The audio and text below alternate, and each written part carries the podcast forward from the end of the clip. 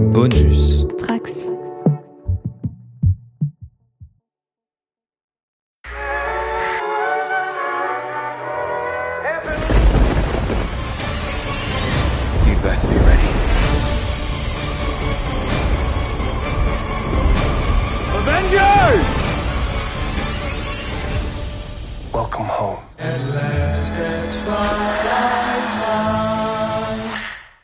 Bonjour et bienvenue dans YMCU pour ce 37e numéro consacré aux épisodes 2 et 3 de Beast Marvel sur Disney+. Et aujourd'hui, pour en parler, j'ai avec moi Clément, salut. Salut tout le monde. Quentin, salut Quentin. Salut. Et Océane, salut. Coucou, Comment vous allez tous les trois? Ça va. On va pas être autant dans la critique que ce qu'on a vécu sur euh, Moon Knight et Hawkeye, je pense. Mais, euh, mais en tout cas, je vous ai pas encore entendu officiellement euh, dans YMCU parler euh, de ce que vous avez pensé du premier épisode. Donc avant de se lancer sur, le, sur les deux suivants, eh ben, je, voudrais un petit récap. Je vais commencer par toi, Océane. Bah, franchement, hyper bonne surprise. J'étais pas partie hyper convaincue, notamment par, par l'approche un petit peu des, pouvoirs de Kamala qui, euh, qui me posait souci et qui continue de me poser souci, mais ça on en reparlera un peu plus tard. Mais euh, franchement, c'est une super bouffée de fraîcheur euh, en matière de mise en scène, de, casting, de choix musicaux. Même en matière de, narration, on, en parlait un petit peu avec, avec Clément en, en, off il y a quelques jours, mais ça ressemble enfin à une structure de série télévisée et pas un film qui dure euh, 5-6 heures, comme ça avait pu être le cas sur, euh, sur euh, Moon Knight, euh, notamment qui est pour moi l'exemple le plus flagrant de, de ce contresens total. Et en fait, avec Miss Marvel, j'ai l'impression de voir enfin des gens qui comprennent ce qu'est une série télévisée. Et j'avais pas ressenti ça depuis euh, Vendavision. Donc autant vous dire que ça fait quand même très longtemps que j'attendais d'être à ce point enthousiasmée par, par une série, même si j'aime beaucoup Loki évidemment. Mais franchement, pour le moment, je je suis vraiment conquise. Euh, et euh, et euh, franchement, même Iman Vellani, je n'attendais pas grand-chose. Et au final, je trouve qu'elle apporte un peps et une âme qui manquait quand même, je trouve, au- à pas mal de séries et de, et de films euh, du MCU. Donc euh, ça me donne encore plus envie de, de la voir avec Brie Larson et, euh, et avec Teyona Paris dans, euh, dans The Marvels qui sort l'an prochain. Donc vraiment pour le moment, je suis vraiment très étonnée mais pas déçue du tout euh, de, vraiment bien kiffer euh, Miss Marvel et chaque semaine vraiment j'attends mon épisode avec impatience et ça vraiment euh, ça m'était pas arrivé depuis un bail quoi. Donc hyper bonne surprise et je croise les doigts pour que ça se loupe pas sur le finish comme les autres séries. Ouais, on croise tous les doigts pour ça. Mais on reparlera de, la réelle parce que en effet, elle était bien pop sur le premier épisode. S'est un petit peu assagie sur les deux et trois, donc on en reparlera tout à l'heure. Quentin, t'en as pensé quoi, toi? Eh ben, je vais rejoindre euh, la- globalement l'avis de- d'Océane. Je suis vraiment très.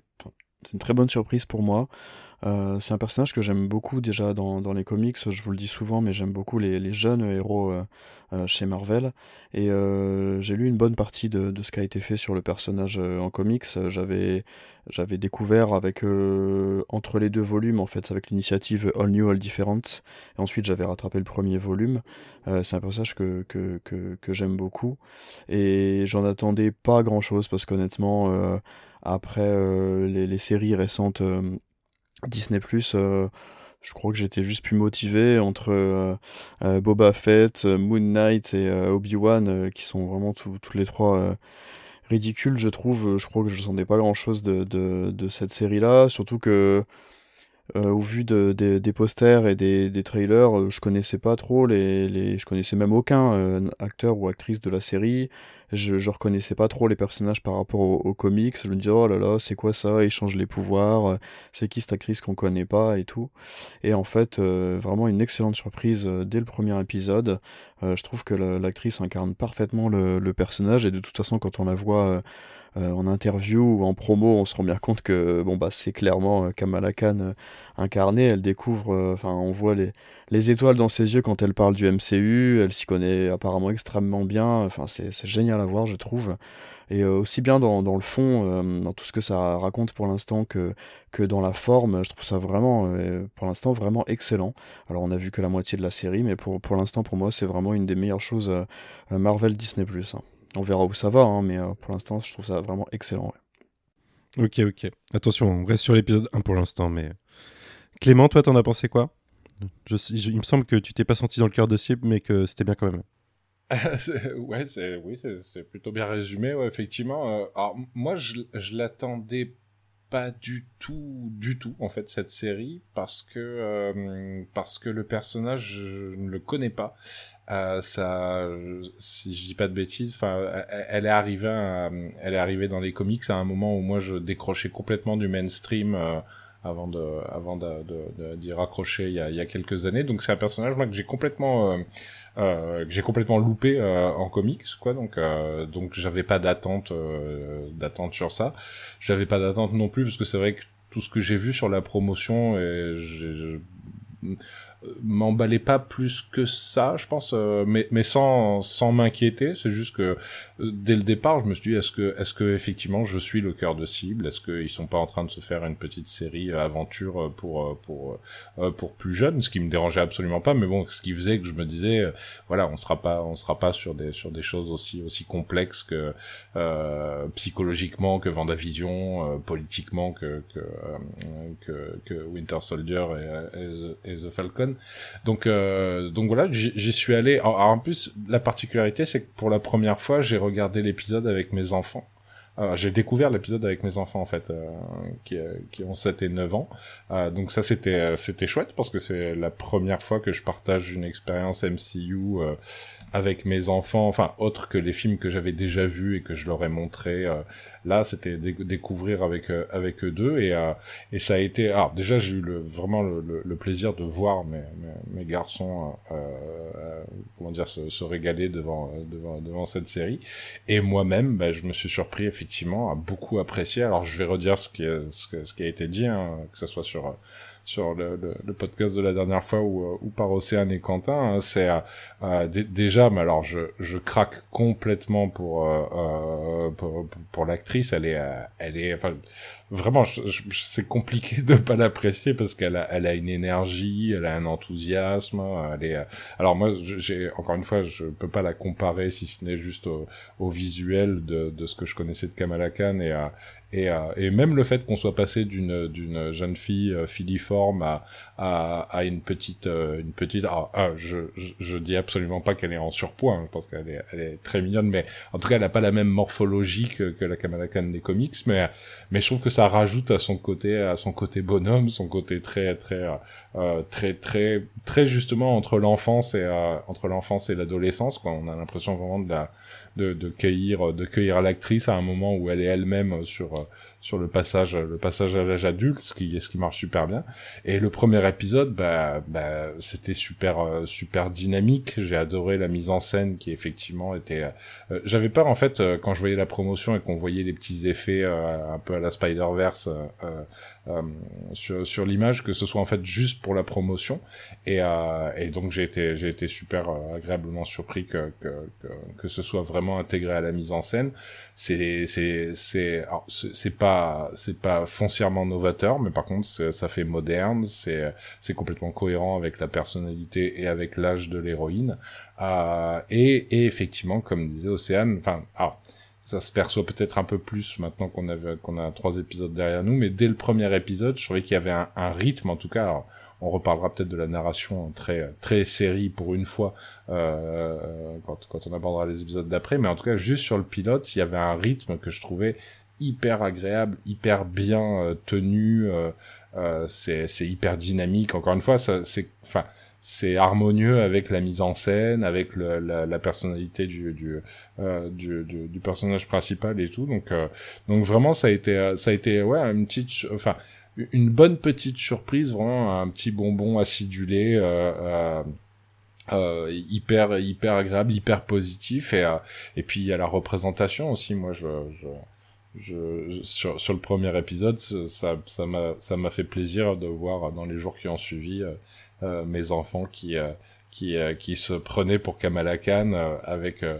aucune aucune problématique de représentation de sexe différent ou de culture différente comme peuvent l'avoir des des des, euh, des spectateurs plus âgés qui, euh, qui, qui, ont un problème avec ça. Non, euh, enfin moi mes enfants ils ont ils ont adoré le personnage, ils ont beaucoup aimé beaucoup aimé l'épisode. Enfin vraiment ouais, donc super positif. C'est vraiment une, très chouette surprise ce premier épisode.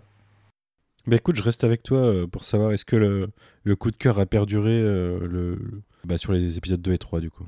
Alors, c'est vrai que j'ai senti un tout petit peu euh, la mise en scène tout d'un coup se mettre, euh, se, comment dire, se, calmer un petit peu, tout en gardant quand même quelques quelques effets euh, quelques effets bien sentis. Moi, j'ai trouvé que ça, ça fonctionnait, euh, que ça continuait à bien fonctionner. Et effectivement, donc ce que disait Océane, euh, ce sur quoi je suis complètement d'accord. Et effectivement, on en avait parlé, on avait parlé il y a quelques jours. C'est la première fois où, en termes de découpage d'épisodes, comment les épisodes sont faits, comment, où est-ce qu'ils commencent, où est-ce qu'ils s'arrêtent, comment ils, comment ils sont articulés les uns par rapport aux autres. C'est la première fois que je sens une vraie narration de, enfin de séries maîtrisées et, euh, et donc ça déjà c'était agréable parce que c'est vrai que c'est c'est quelque chose enfin je, je, je, pourrais même le reprocher à Vendavision il y avait il y a, il y a quand on a l'intégralité de la, de la de la série euh, que ça soit Vendavision euh, Loki euh, euh, Falcon et autres, euh, on, a cette impression, enfin, qui a été déjà été évoqué euh, dans le podcast, de d'un découpage étrange, comme en fait d'un gros film découpé, découpé un peu, un peu à la serpette, quoi. Et, et là, là, en tout cas, la, narration, elle s'installe et elle s'installe de manière, de manière vraiment pro, vraiment, vraiment efficace. Donc ça, ça m'a plu.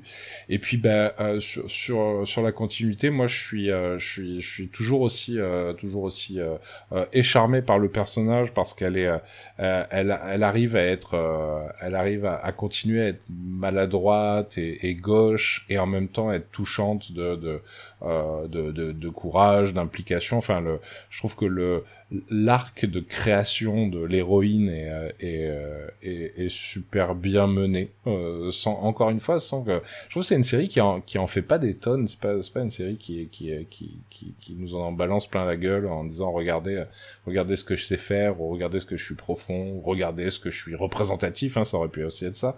Non, je trouve qu'il y a une simplicité à chaque fois. Et, et moi, c'est intéressant. C'est euh, le, le, le, fait est que en fait toute la partie super héroïque est, est bizarrement ce qui m'intéresse. Euh, alors ça marche, mais c'est pas ce qui m'intéresse le plus. Je trouve que la dynamique familiale, je la trouve, euh, je la trouve extrêmement euh, alors familiale et euh, euh, familiale étendue. Hein, C'est-à-dire j'englobe sa meilleure amie, Bruno, enfin le les, les, gens à la mosquée, la, la dynamique de l'entourage plutôt de, de, de Kamala. Je trouve c'est ce qui est c'est ce qui est finalement le plus subtil, le plus touchant. Je, je suis extrêmement euh, euh, fan du, de, de, de, de l'actrice comme du personnage euh, de la mère de, de Kamala, qui est, qui est justement dans une nuance qui est, on n'est pas dans, alors son papa est un petit peu plus, un petit peu plus euh, cliché mais sans que ce soit un problème aussi mais c'est à dire c'est vraiment voilà c'est le petit euh, il a un petit côté euh, Brian Cranston dans Malcolm in the Middle mais mais mais dans une version new-yorkaise new-yorkaise pakistanaise quoi. C'est-à-dire vraiment ouais le, le, grand enfant très très un peu immature et en même temps très très tendre et très touchant avec avec ses avec ses enfants. D'ailleurs avec ses enfants je trouve que sa sa relation à lui avec Kamala est jolie mais sa relation à, à son fils est aussi est aussi bien plantée mais alors vraiment, ouais, le personnage de la mère, je trouve qu'il y a quelque chose de d'extrêmement touchant, d'extrêmement émouvant dans justement, mais dans les dans les non-dits, dans les silences, dans les hésitations. Euh, et, euh, et c'est là, c'est là où, où j'ai été surpris par la par la, la, subtilité. Pareil, c'est pas, enfin, je veux dire, c'est pas Tante May dans Spider-Man. Euh, enfin, je, je, parle des films, le côté un petit peu euh, le, la boussole morale. Non, elle est, elle, est, elle est maladroite. Elle est, euh, euh elle, elle, a, je pense, une part de mystère dans, dans, dans, dans son histoire familiale. Mais, mais le personnage est crédible et vraiment c'est quelque chose. Je trouve que les relations humaines en général, celle-ci en particulier, mais relations humaines en général dans, dans, dans la série, que ça soit des relations d'amitié, de de, euh, de, de parentalité, euh, euh, voire, même les relations romantiques qui commencent à, à poindre un petit peu le, le bout de leur nez, sont, sont faits avec vachement de finesse et à et, euh, et voilà, et la représentation de, de, de, de, de, cette, de, ce, de ce milieu, de cette culture euh, que moi je connais très peu, hein, pour le coup, enfin, je, la, culture pakistanaise euh, est, est faite avec vachement de, de modernité et de simplicité. Moi, le, le passage de la fête de l'Aïd m'a m'a vachement plu euh, avec son côté très euh, très le, le, film Mean Girl euh, euh de, de, Tina, écrit par Tina Fey, avec vraiment cette, cette espèce de, de euh, comment dire de, de, cartographie des groupes, euh, des groupes que, qui, qui composent la mosquée, et qui finalement où tu te dis bah ouais en fait c'est les mêmes c'est les mêmes genres de groupes qu'on pourrait retrouver dans un high school américain classique ou dans, ou dans un lycée français. Enfin, il y a quelque chose qui, qui est vraiment l'humanité en fait de la série me touche beaucoup. Après sur la partie super héroïque ça, ça, ça fonctionne. C'est pas. Euh, moi, ce que j'aime bien, c'est justement, c'est que c'est pas surdéveloppé dans la série. J'ai l'impression. Ça fonctionne. Je trouve que les l'origine des pouvoirs. Alors, encore une fois, j'ai bien compris que ça, ça froissait euh, certaines euh, certaines personnes euh, dans le podcast. Moi, j'ai pas le référent. Enfin, je, je sais, je sais d'où viennent ces pouvoirs et tout, toute la partie, toute la partie rapport aux inhumains. Mais moi, justement, j'ai trouvé que et et la part. Ah, les, les FX sont pas très beaux, mais le, le, côté, les cristaux qui lui apparaissent sur le nez, ça renvoie quand même au changement de, du corps, et, euh, et donc, euh, et donc y a la thématique, elle est, elle est plutôt respectée hein, du, du, changement, du changement de, de, dû à l'adolescence, et euh, et puis le fait que pour le coup ce soit, ce soit quelque chose de familial, un héritage, parce que je disais, ça, ça vient recouper avec avec le rapport entre culture d'adoption et, et, culture d'origine. Et, euh, et du coup ça m'a ça m'a plu. Donc vraiment moi c'est un c'est un c'est c'est pas une série qui me transcende ou euh, enfin je, je crie pas au génie comme comme j'ai pu être soufflé par par le premier épisode de Vendavision. Par contre je trouve que c'est extrêmement solide extrêmement humain extrêmement touchant ok. Bah je pense qu'on va reparler de toute façon pas mal de son entourage et de et de la, la représentativité justement parce que pour moi c'est ce qui fait la force de la série.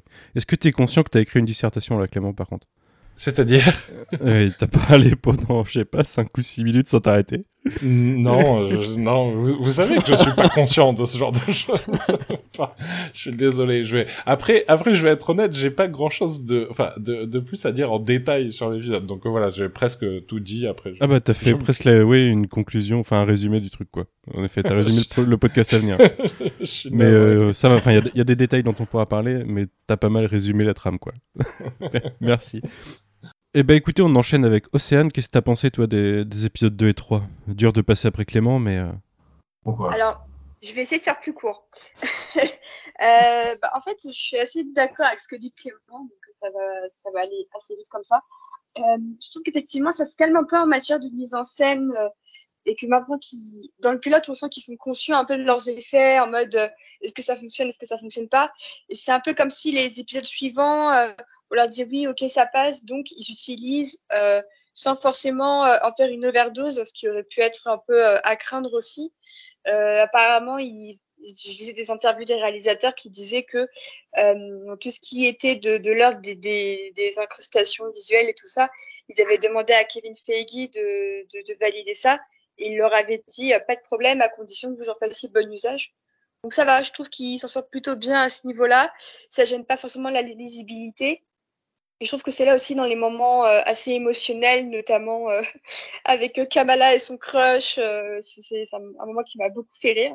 Et euh, c'est marrant, mais euh, en fait, les, la série me fait beaucoup penser à un film sorti sur Disney+, mais qui aurait dû sortir au cinéma et qui est Alerte Rouge de Pixar, parce que dans les deux cas, on a quand même une jeune fille qui, qui est confrontée à la puberté euh, via des transformations physiques qu'elle ne contrôle pas.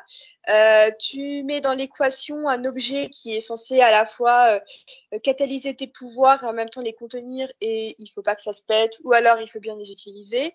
Tu as tout l'aspect un peu euh, trauma dans, la famille ou euh, la, pression de ne pas être, de à la hauteur des attentes de, tes parents et, et, de ta famille. Euh, tu as pas mal aussi la religion qui a un rôle assez important dans tout ça. Euh, et en fait, je trouve que c'est deux approches vraiment euh, hyper cool et euh, je vais lancer le mot progressif parce que euh, progressiste pardon parce que ça fait quand même euh, moi je m'attendais pas du tout à ce qu'il y ait une référence aux menstruations dans le Marvel Cinematic Universe parce que le seul personnage qui peu, qui a à peu près parlé de son utérus, jusqu'à présent, ça reste quand même, euh, ça reste quand même Natacha qui dit qu'on lui a retiré son utérus et que donc ça en fait un monstre. Donc je trouve quand même qu'on a fait du chemin euh, depuis depuis Joss Whedon à, à ce niveau-là.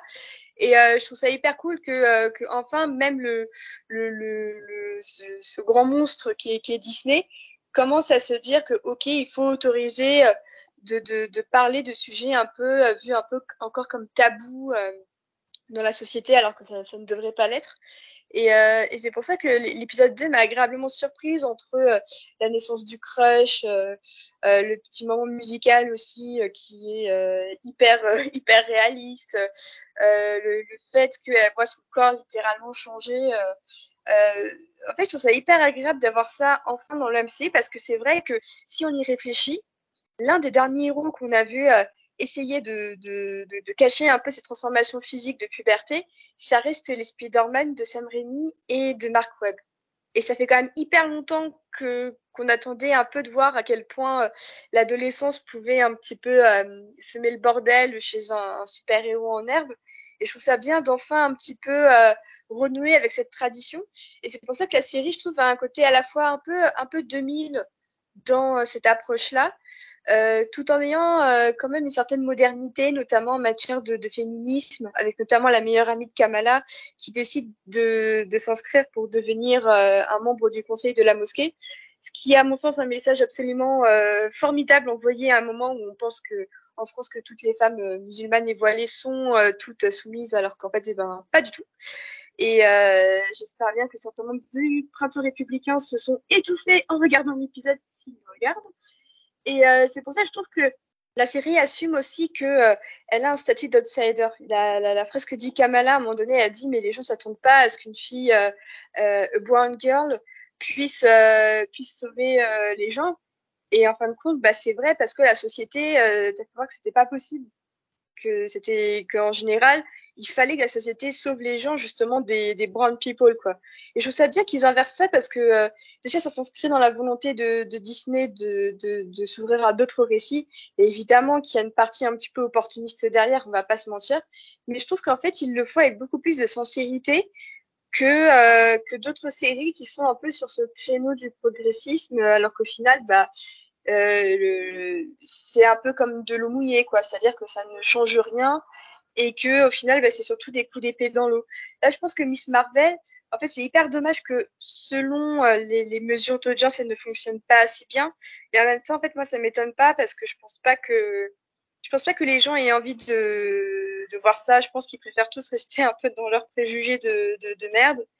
Et, euh, et ça m'attriste énormément parce que euh, parce que je trouve que même sur l'épisode 3, euh, la manière dont les thématiques se suivent, que euh, Kamala euh, continue un peu de sauver les siens avec cette thématique aussi du sacrifice encore parce qu'elle doit encore mentir euh, à sa famille, elle doit, elle doit euh, sacrifier un événement important de la vie euh, de, de sa famille. Euh, je trouve ça bien qu'il qu montre aussi à quel point c'est compliqué euh, pour elle ces dilemmes et ça, ça, ça reste toujours à hauteur de, de, de Kamala. Et euh, je trouve que c'est peut-être un des récits les plus intimistes du, du, du, MCU. Et je pense aussi que c'est un des, des, nombreux points euh, qui font que, que j'accroche à la série. C'est que, euh, en fait, par rapport à Moon Knight, en fait, j'ai davantage l'impression de voir une character study avec Miss Marvel qu'avec Moon Knight. Et euh, je trouve ça à la fois très paradoxal et en même temps, euh, tant mieux parce que c'est bien aussi d'enfin un peu rentrer dans, la tête des personnages parce que quand on y réfléchit, en fin de compte, on, on connaît tous beaucoup de personnages du MCU qu'on connaît, qu'on qu pense connaître, mais on n'aura jamais de voyage dans leur tête à la manière d'une Kamala. Euh, et, euh, et j'espère qu'un jour ces personnages seront traités aussi correctement que, que.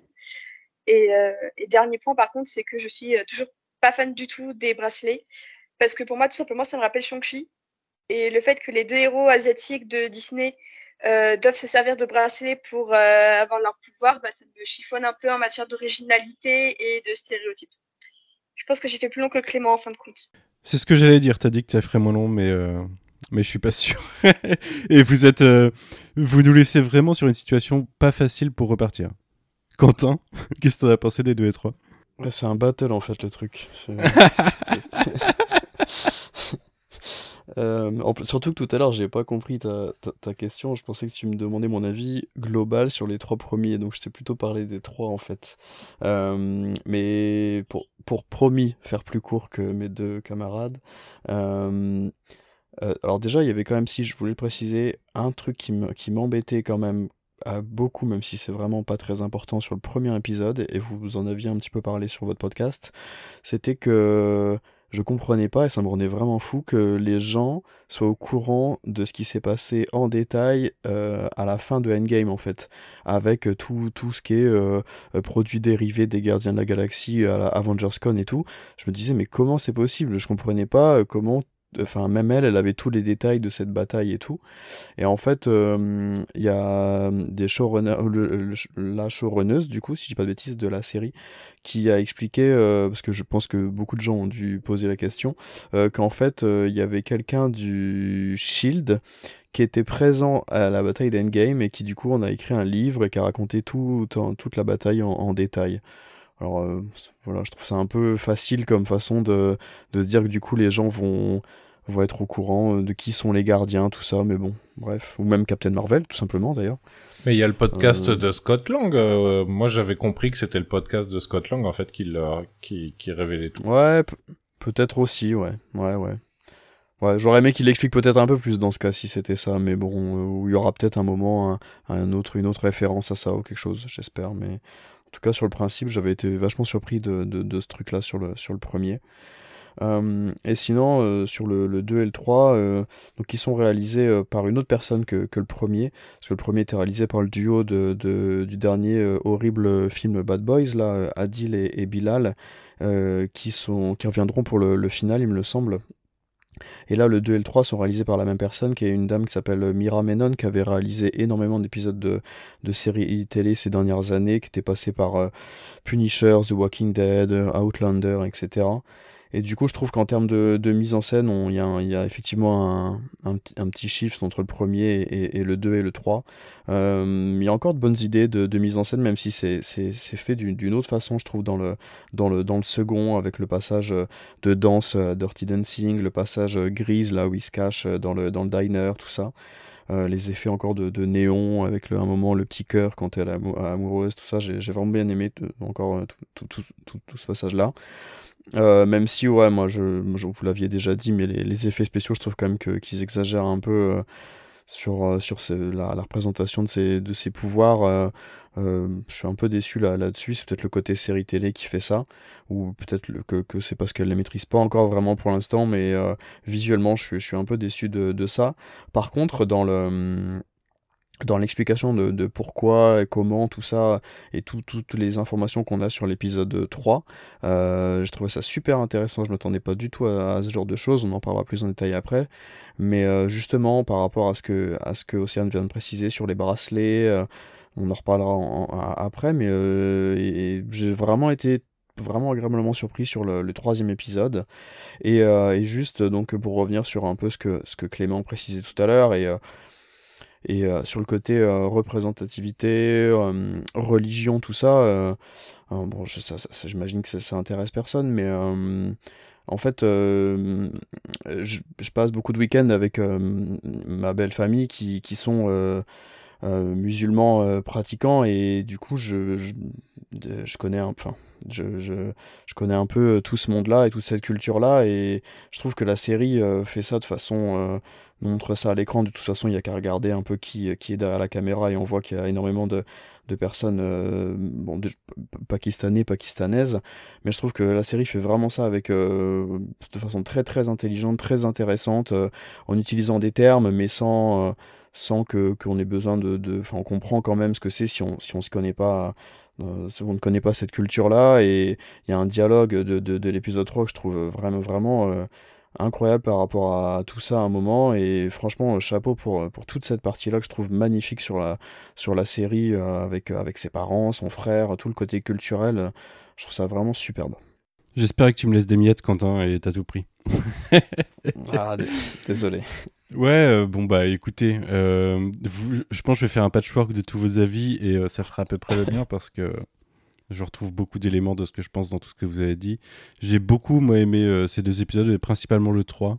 Je trouve que toute la partie mariage, euh, les relations familiales et euh, les, les discussions entre elle et sa mère, entre son frère et son père, des choses comme ça, qui fonctionnent vachement bien. Je... Bah, moi, j'apprends des trucs culturellement, quoi. Et je le vois dans un contexte réaliste, avec des personnages, tu parlais de l'entourage, Clément, que je trouve réaliste aussi. Je trouve que ils réagissent comme des vraies personnes, ils ont des vraies histoires. En fait, je trouve les épisodes hyper denses, alors que d'un point de vue action, il se passe pas des masses de choses. On, en apprend forcément, mais il se passe pas des masses de choses euh, quand même. Et, euh, et, ça a vraiment un effet série télé où c'est là pour développer ses personnages et son univers plutôt que euh, aller droit au but vers, vers une scène finale à l'épisode 6. Quoi.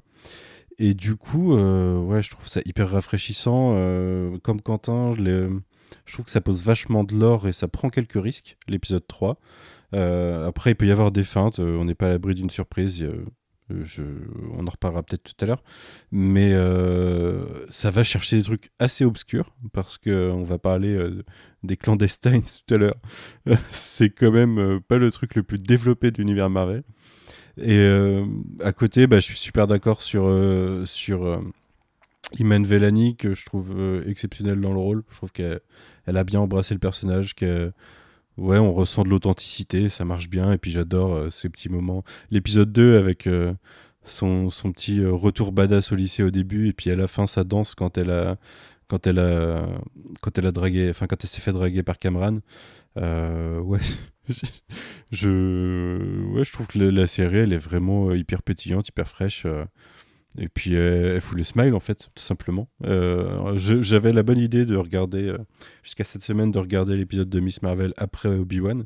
Ça me remettait un peu le sourire, alors que Obi-Wan euh, avait tendance à me le plomber. Je suis comme toi, Quentin, enfin, je sais plus qui c'est qui disait qu'il y avait plus trop d'espoir tout à l'heure sur les séries Marvel et sur les séries Disney Plus en général. Bah ouais, là, ça redonne un, ça redonne un petit quelque chose, quoi.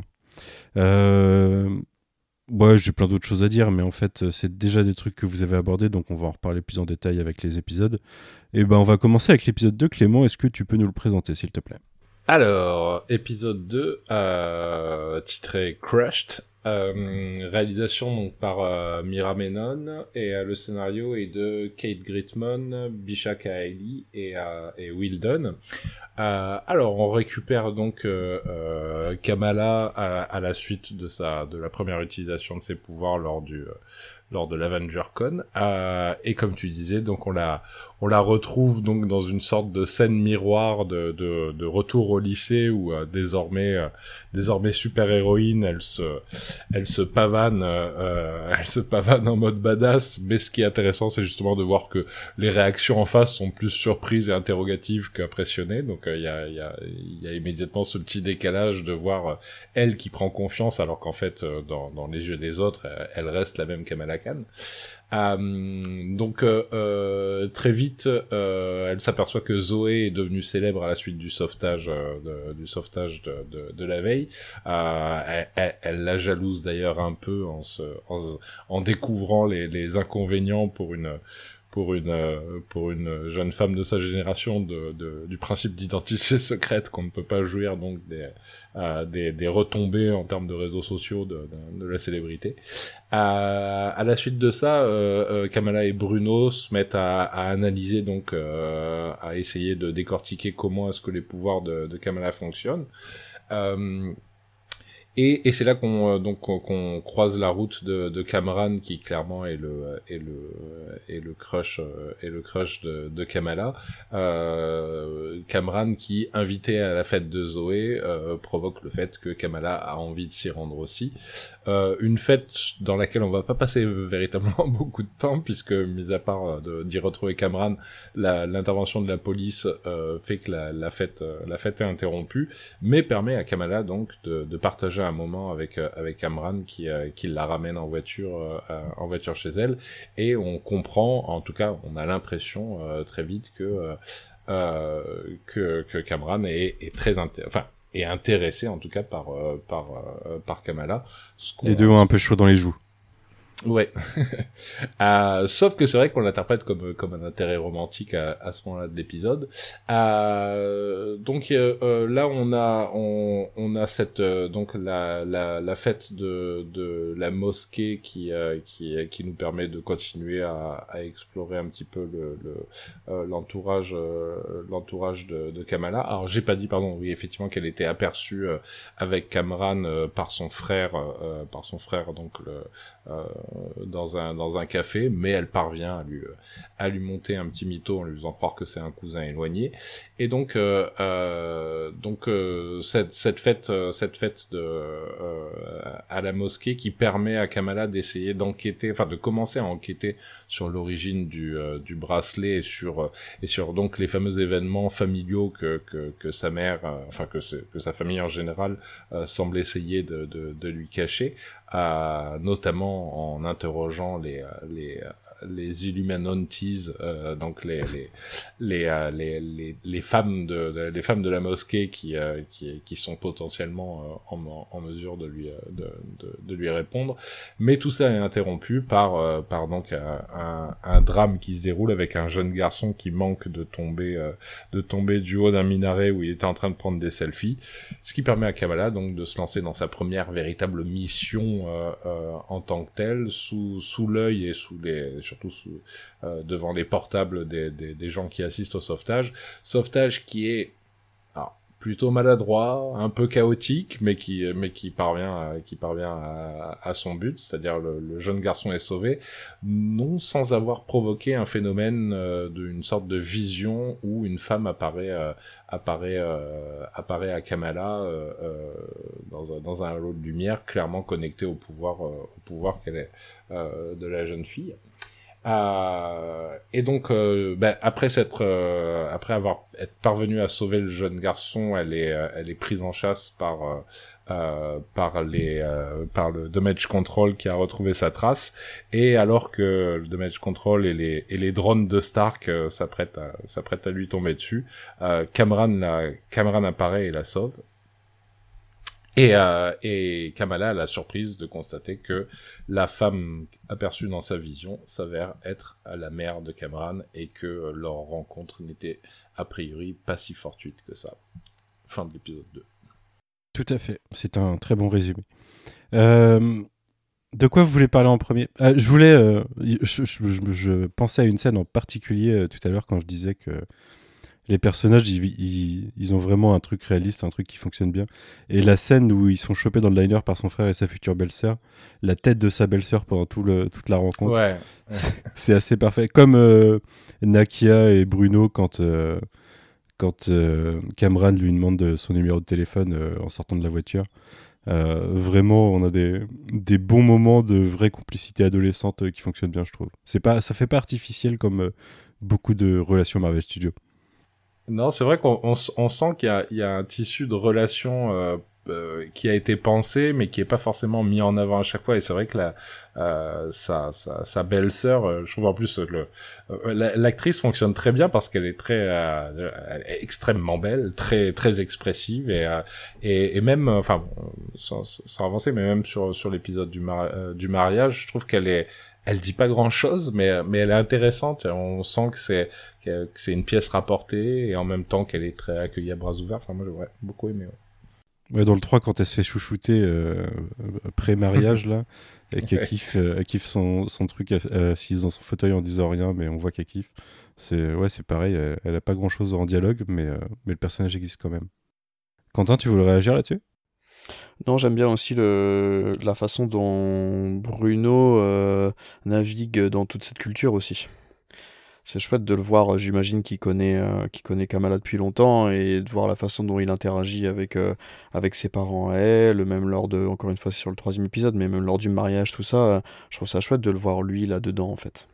Ouais, c'est vrai, bah, c'est une remarque que je faisais sur l'épisode 1, on voit que, on voit que c'est un vrai ami depuis longtemps qui s'intéresse à la culture et qu'il va voilà, les deux s'intéressent à la culture de l'autre. Et, euh, et, ouais, c'est vrai que dans ces deux épisodes-là, on le voit encore pas mal. Même si du coup, on a une autre facette de lui euh, qui se fait bolosser parce que Kamala, elle a, elle a autre chose en tête, quoi. Mais, euh, mais il, il, reste dans un rôle plutôt sympa pour l'instant. Puis ça tord un peu le coup au cliché aussi de, de du, du, communautarisme fermé. C'est-à-dire, moi, je trouve que la, la, famille avec Bruno est hyper accueillante parce que c'est, enfin, c'est pas anodin quand même. C'est, c'est ils sont adolescents, c'est un garçon, ils ont une fille, euh, et, et, pourtant on voit qu'ils lui font 100% confiance, qu'il n'y a pas de, de suspicion de, de et s'il se passait quelque chose, et, et, ils sont, ils sont hyper accueillants. Moi, j'ai beaucoup aimé aussi ouais, le rapport qu'ils ont. Ouais. Bah d'ailleurs, euh, même si euh, elle était posée comme euh, relativement protectrice et sévère dans le premier épisode. Dans l'épisode 2, sa mère la laisse aller à la fête euh, sans trop poser de questions, quoi. On n'est pas dans le conflit permanent euh, qui se répétera tout le temps à tous les épisodes où elles vont se faire la gueule. Il y a vraiment de la... Il y a vraiment des sentiments et de la, de la subtilité dans leur relation. Je trouve ça intéressant. Ouais. J'ai juste un truc à dire sur Bruno, c'est que ouais, il fait partie de, aussi de la notion de famille c'est en fait tu, sens qu'il fait partie de la famille de, Kamala. De la même manière que bah, comme vous le disiez aussi la belle fille qui euh, effectivement a euh, un jeu de regard que je trouve hyper drôle et euh, elle a une sorte de flegme où elle regarde tout avec un peu de distance. Du coup ça lui permet d'avoir un, meilleur aperçu de la situation ce que je trouve assez assez drôle. Mais en fait on sent que pour eux c'est la famille qui compte mais pas au sens biologique du terme mais plutôt au sens on accueille tout le monde, euh, euh, peu importe, euh, peu importe qui tu es, tu seras toujours le bienvenu chez nous. Et effectivement, un de mes plus proches amis pendant très longtemps est pakistanais. Et, du coup, bah, tout, ce qui est par rapport à la famille, à l'accueil et tout ça, très bien foutu parce que j'y ai retrouvé beaucoup de petits détails que, j'ai moi-même vécu euh, où je me sentais un peu intimidée d'abord. En fait, ils disent bah non, hein, c'est t'es là, t'es là, donc euh, bah, profite comme euh, comme tout le monde. Et c'est vraiment ce type de dynamique hyper hyper positive que je retrouve et qui me plaît beaucoup. Et, ce que j'aime bien aussi, c'est que on a quelques scènes où on voit pas forcément Kamala, mais on voit Bruno qui a aussi sa toute petite intrigue où il est censé partir à Caltech et euh, ça, j'aime bien le fait que euh, déjà on revoit le, le, le conseiller d'éducation euh, un peu trop un peu trop déter pour son propre bien, mais j'ai bien aimé qu'on le revoie et que en plus il y a un vrai enjeu qui se pose pour Bruno. Et j'aime bien le fait que ce soit pour d'autres personnages que Kamala que tu puisses aussi te mettre à sa place concernant le, leur dilemme. Est-ce qu'il doit rester pour Kamala alors que Caltech c'est son rêve? Ou est-ce qu'il prend le risque de, de, quitter sa meilleure amie euh, slash euh, énorme crush, euh, sachant qu'elle vit une situation euh, pas, pas facile avec ses nouveaux pouvoirs et tout ça. Est-ce qu'il va vivre son rêve avec Caltech En fait, c'est un dilemme euh, hyper euh, hyper dur, je trouve, pour lui. Et je suis quand même assez curieuse de voir comment ils vont gérer les, les conséquences de, de, son choix d'ici la fin de d'ici la fin de saison. Ouais, bah là-dessus, on en reparlera un petit peu plus dans l'épisode 3 parce qu'il y a une scène justement sur le, le, départ à Caltech et sur ce que ça implique. Il y a une discussion là-dessus, elle se passe dans l'épisode 3. Je voulais rebondir sur ce que tu disais sur le côté euh, entourage et euh, famille élargie. En fait, il y a Nakia aussi que, qui, euh, qui prend de l'ampleur dans cet épisode que j'ai beaucoup aimé et la scène où ils sont. Il, elle va essayer de faire sa campagne et de convaincre le père de Kamala euh, de, voter et même de faire campagne pour elle. La, la, manipulation justement en jouant sur les sentiments, sur la famille, euh, avec euh, tu peux pas faire ça à ta fille à ta presque fille. Je, j'ai trouvé ça très drôle et j'ai trouvé que ça, ça marchait bien quoi je trouve que tous les personnages ont leur petit truc. Il n'y a, pas, y a pas vraiment de personnages qui sonnent vraiment faux pour l'instant. D'ailleurs, euh, par rapport à ce que je disais dans l'épisode 1, euh, je me suis fait un peu prendre à contre-pied par rapport à Zoé où ça allait. Alors peut-être que le personnage sera plus développé par ailleurs. Mais je m'attendais à un truc plus. Euh, justement, plus une relation entre les deux plutôt qu'elle profite euh, en mode, euh, en mode pop star. Mais d'ailleurs, c'est dans, dans l'épisode suivant qu'il y a la rencontre avec le, le damage control. On en reparle tout à l'heure. Euh, sur quoi vous voulez partir sur cet épisode sinon? C'est vrai qu'on les a bien résumés, on a parlé de pas mal de points, mais il y a des scènes en particulier. Est-ce que vous voulez revenir sur Cameron et sur, euh, sur euh, du coup le côté crush de cet épisode Crushed? Moi je suis chaude parce que c'est clairement un des aspects qui m'emballe de plus parce que en fin de compte dans le MCU quand on y réfléchit bien, déjà qu'il n'y a pas beaucoup d'ados, mais en plus forcément il y a encore moins de love story vraiment euh, marquante ou même juste un simple crush, euh, y compris euh, chez, chez les adultes. Et euh, j'ai trouvé ça plutôt, euh, plutôt bien fait. Euh, ce petit passage musical sur My Baby, notamment. J'ai repensé à Ministrice de Martin Scorsese, mais je pense que c'était pas le but. Mais du coup, je trouve ça bien aussi de, de voir que, que Kamala, elle est capable d'avoir du désir et que euh, et que lui aussi en face a quand même l'air un chouïa intéressé. Euh, en tout cas, c'est ce qu'on voit de l'épisode 3. Moi, l'interprète comme ça, mais c'est que lui aussi, euh, il, l'apprécie énormément. Et, euh, et en fait, ça rentre un peu dans le dans le trope de, de la fille un peu weird qui va euh, pouvoir séduire le beau gosse. Et euh, j'aime bien l'idée que la fin de, de l'épisode casse un petit peu ce, ce, ce trope-là. Euh, et moi, en fait, j'aime beaucoup le, le, le ce, ce, personnage euh, parce qu'à la fois, c'est un peu un beau gosse en apparence, euh, mais qui ne pas forcément hyper mystérieux, c'est-à-dire qu'il a l'air très, très ouvert, très, très solaire, un peu, un peu comme tous les autres personnages en, en fin de compte. Et je trouve que leur dynamique est très bonne, donc on se doute que quand même, au bout d'un moment, Bruno va finir, enfin non, Brian, pardon, va finir par euh, revenir dans la course euh, pour le pour le cœur de, de Kamala. Mais en l'état, je trouve ça, euh, je trouve ça bien aussi de voir que Kamala, bah en fait, elle, elle, plus au garçon quoi, et que c'est pas le fait qu'elle soit une nerd qui, qui arrête ça parce que on la voit pas mal comme une loser un petit peu au début. Mais euh, même si euh, c'est euh, la rencontre est effectivement pas, euh, pas fortuite, enfin, sur le long terme, on, on réalise qu'il l'apprécie vraiment. Et ça, c'est ce qui fait plaisir, c'est qu'on sent que euh, au-delà du, du fameux secret sur lequel on reviendra, bah lui, il l'apprécie réellement quoi pour euh, pour ce qu'elle est. Et euh, je trouve que voir un peu de, de bienveillance, d'humanité, même dans les relations les plus euh, les plus soi-disant complexes et un peu compliquées de, la série, bah, en fait, ça fait du bien et je trouve que c'est un aspect un peu un peu rom-com qui est qui est très réussi et ce qui me donne encore plus envie de voir une, une vraie rom-com digne de ce nom dans le MCU. Pour, pour euh, euh, Cameron, c'est quand même pour l'instant très proche des, comics du coup. Je suis, curieux de savoir un peu où ils vont et tout ça, mais la façon dont il a introduit tout ça, il y a des plans qui sont euh, vraiment exactement repris euh, comme les cases de, comics.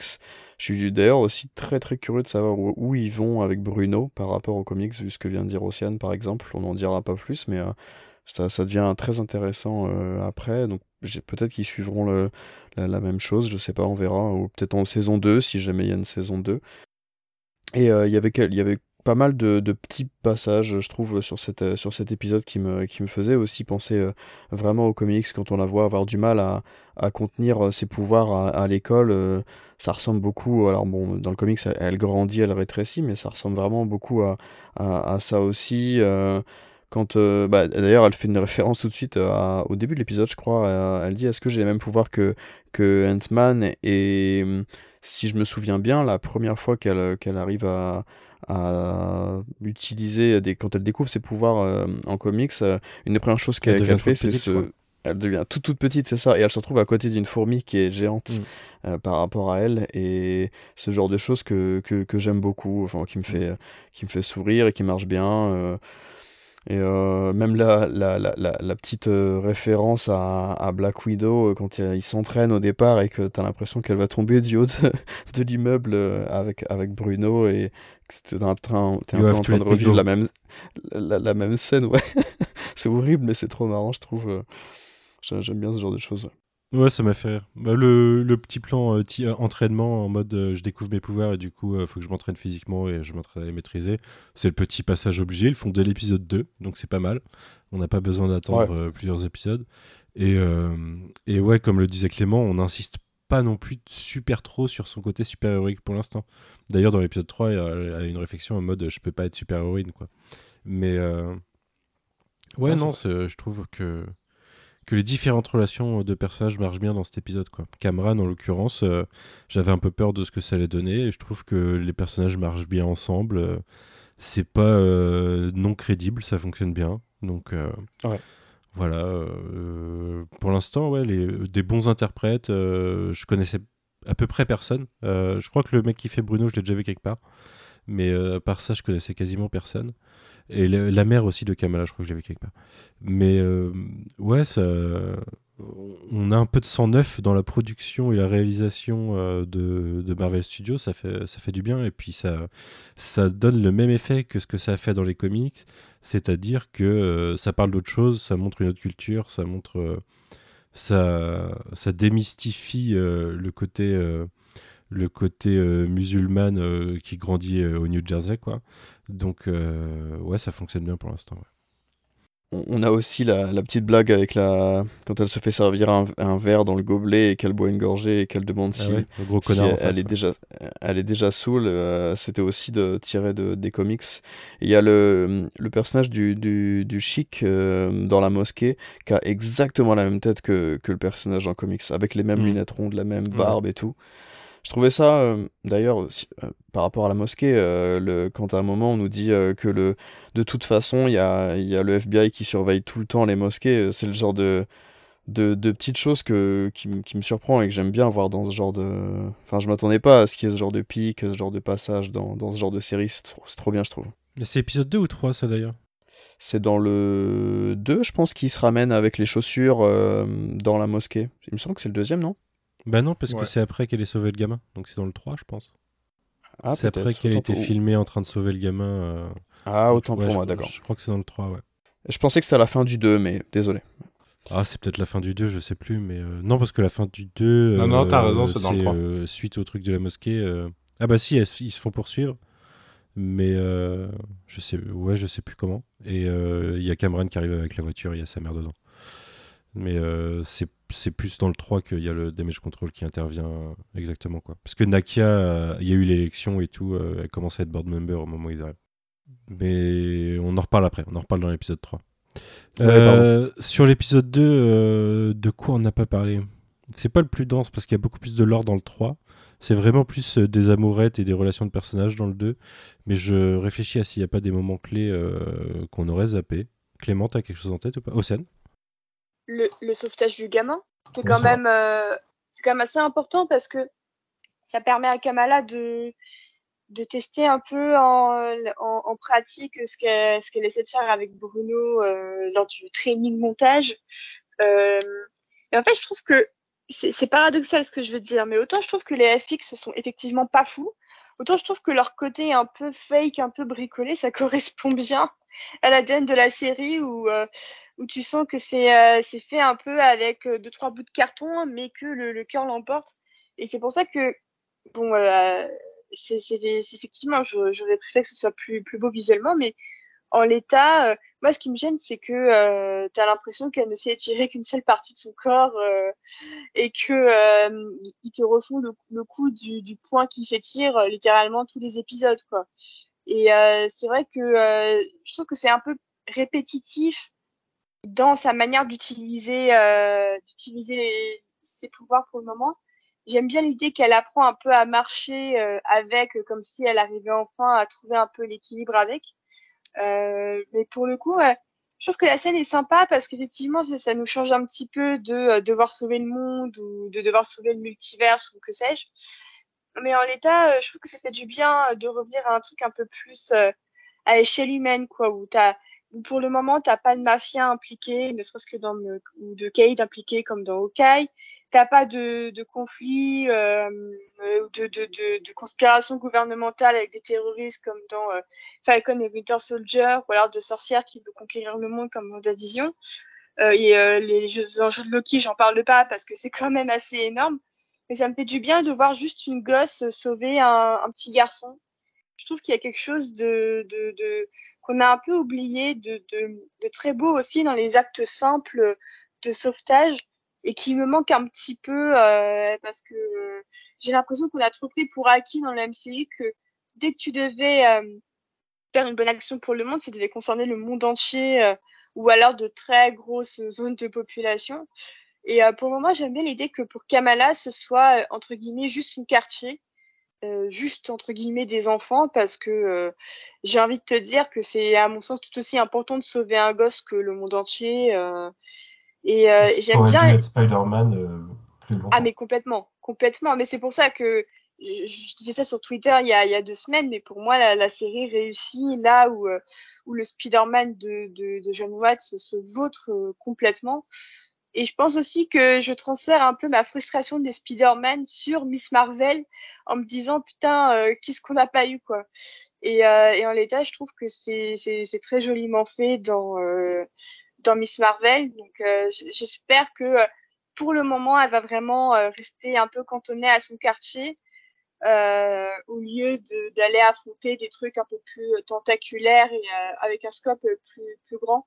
Ou alors, c'est c'est ce qu'on verra dans le film. Et dans ce cas, j'espère que les effets spéciaux auront un petit peu euh, eu quelques améliorations entre la série euh, et le futur film. Ouais. Après, moi, ce qui me fait peur, on en reparle dans l'épisode 3, mais c'est que la menace peut être aussi bien intime que, euh, que grosse boule d'énergie qui peut faire péter la planète, quoi. Donc, ouais, on en reparle tout à l'heure, mais j'ai un peu peur de ça aussi. Enfin, que ça parte dans le mauvais sens. Euh, je réfléchissais, Quentin, c'est possible qu'en fait la partie euh, du damage control qui soit dans l'épisode 2 soit quand ils interrogent Zoé et que euh, la partie sur faut surveiller les mosquées, ça, doit, ça soit dans cet épisode-là du coup. Et à la fin, ou, et après on les reverra dans l'épisode 3 ou quelque chose comme ça. D'ailleurs, cette scène-là donne de la nuance à. Enfin, nous montre que le mec qui interrogeait Peter Parker, Ned et compagnie dans Far From Home, il est relativement modéré par rapport à sa collègue au final. Sa collègue, la grosse connasse dans l'histoire, qui a l'air euh, raciste comme il faut et prête à, tout utiliser comme moyen pour euh, parvenir à ses fins. Clément, t'entends plus, ça me fait peur. Hein. Euh, non, mais je vous écoutais en plus. moi, je voulais intervenir sur, sur, sur un truc par rapport à la mosquée, mais mais pour le coup, Océane euh, comme d'habitude, ultra perspicace. En fait, elle a mis le doigt sur sur quelque chose, effectivement, que j'avais du mal à verbaliser. En fait, c'est que c'est cette série et la série Spider-Man que j'aurais effectivement que j'aurais que j'aurais aimé avoir, quoi. C'est-à-dire euh, euh, notamment sur sur les enjeux. C'est vrai que t'as raison, c'est dès, dès le premier dès le premier Spider-Man, on est sur sur des enjeux qui le dépassent complètement et à partir du deuxième, là, ça devient ça devient complètement fou. Et, euh, et le fameux, euh, enfin, euh, l'araignée du coin, on l'a on l'a on l'a jamais eu, même s'il y a la promesse à la fin du 3, quoi. Alors que là, bah, il tape exactement sur ce qu'il faut. C'est vrai que c'est il y a quelque chose de simple et de beau, enfin, de dans dans le fait de sauver une vie avant d'en sauver avant d'en sauver un milliard quoi. Euh, le fait de c'est l'apprentissage de super héroïsme et c'est vrai que pour le coup ça fonctionne bien avec euh, avec tout le côté euh, coming, of age enfin passage à l'âge adulte découverte des responsabilités. C'est beaucoup plus organique que ce qu'ils ont pu faire sur sur Spider-Man. Donc effectivement c'est je me rends compte t'as t'as complètement raison hein, c'est ça c'est il y a une vibe Spider-Man. Mais à la limite ce qui me dérange pas plus que ça que ce soit que ce soit finalement sur elle que que que, que ça tombe hein, parce que parce qu'elle fonctionne super bien et que et que encore une fois je trouve que euh, ils ont trouvé une interprète que j'ai moi j'ai rarement vu une interprète coller aussi bien à son rôle depuis euh, Ryan Reynolds avec Deadpool quoi. Enfin on a l'impression qu'ils sont qui sont nés pour les incarner. Donc euh, donc c'est vrai qu'en fait ouais t'as exactement mis le doigt dessus c'est ça. C'est les enjeux les enjeux la simplicité qui font que qu'on a l'impression de commencer au début et, et à la limite si après on devait partir vers quelque chose de, plus cosmique, de plus spatial ou de plus euh, enjeu monstrueux, bah on aura cette assise, on l'aura vu commencer quoi et ça, ça fonctionnait bien. Euh, non, moi je voulais juste revenir sur, sur le passage de la mosquée parce que c'est vraiment un, un, passage que j'ai vraiment beaucoup, beaucoup, beaucoup aimé. Euh, en fait, les deux passages. Déjà, je trouvais qu'il y avait, la, euh, comme vous disiez, il y a plein de, de petits, de petites mentions. Euh, la, la mention de les, les, mosquées, on les, on les surveille déjà. C'est un dialogue et effectivement, c'est la fin de l'épisode 2. Euh, c'est un tout petit dialogue, mais ça dit des choses, de la même manière que euh, l'échange, euh, quand elles font leurs ablutions avant d'arriver à la prière, l'idée que les femmes sont euh, moins bien, enfin, sont, sont la partie des femmes, pardon, est, est, moins bien entretenue, plus éloignée, enfin, il y a, c'est toujours en creux c'est ça c'est des choses qu'on qu'on peut connaître ou, ou, pas mais en tout cas qui enfin qui qui sont pas non plus des surprises. Mais c'est en creux et c'est subtil et c'est pas manichéen et c'est c'est intéressant. Euh, voilà le, le le chèque de la mosquée c'est pas c'est pas un horrible prédicateur euh, euh, misogyne, c'est juste un mec un peu dépassé parce que euh, parce qu'il a l'âge qu'il a et donc à chaque fois voilà c'est humain, hein, c'est humain et en même temps ça quand même ça aborde même si c'est pas frontalement des, des, des petits des problématiques qui sont qui sont très très vraisemblables, très réalistes.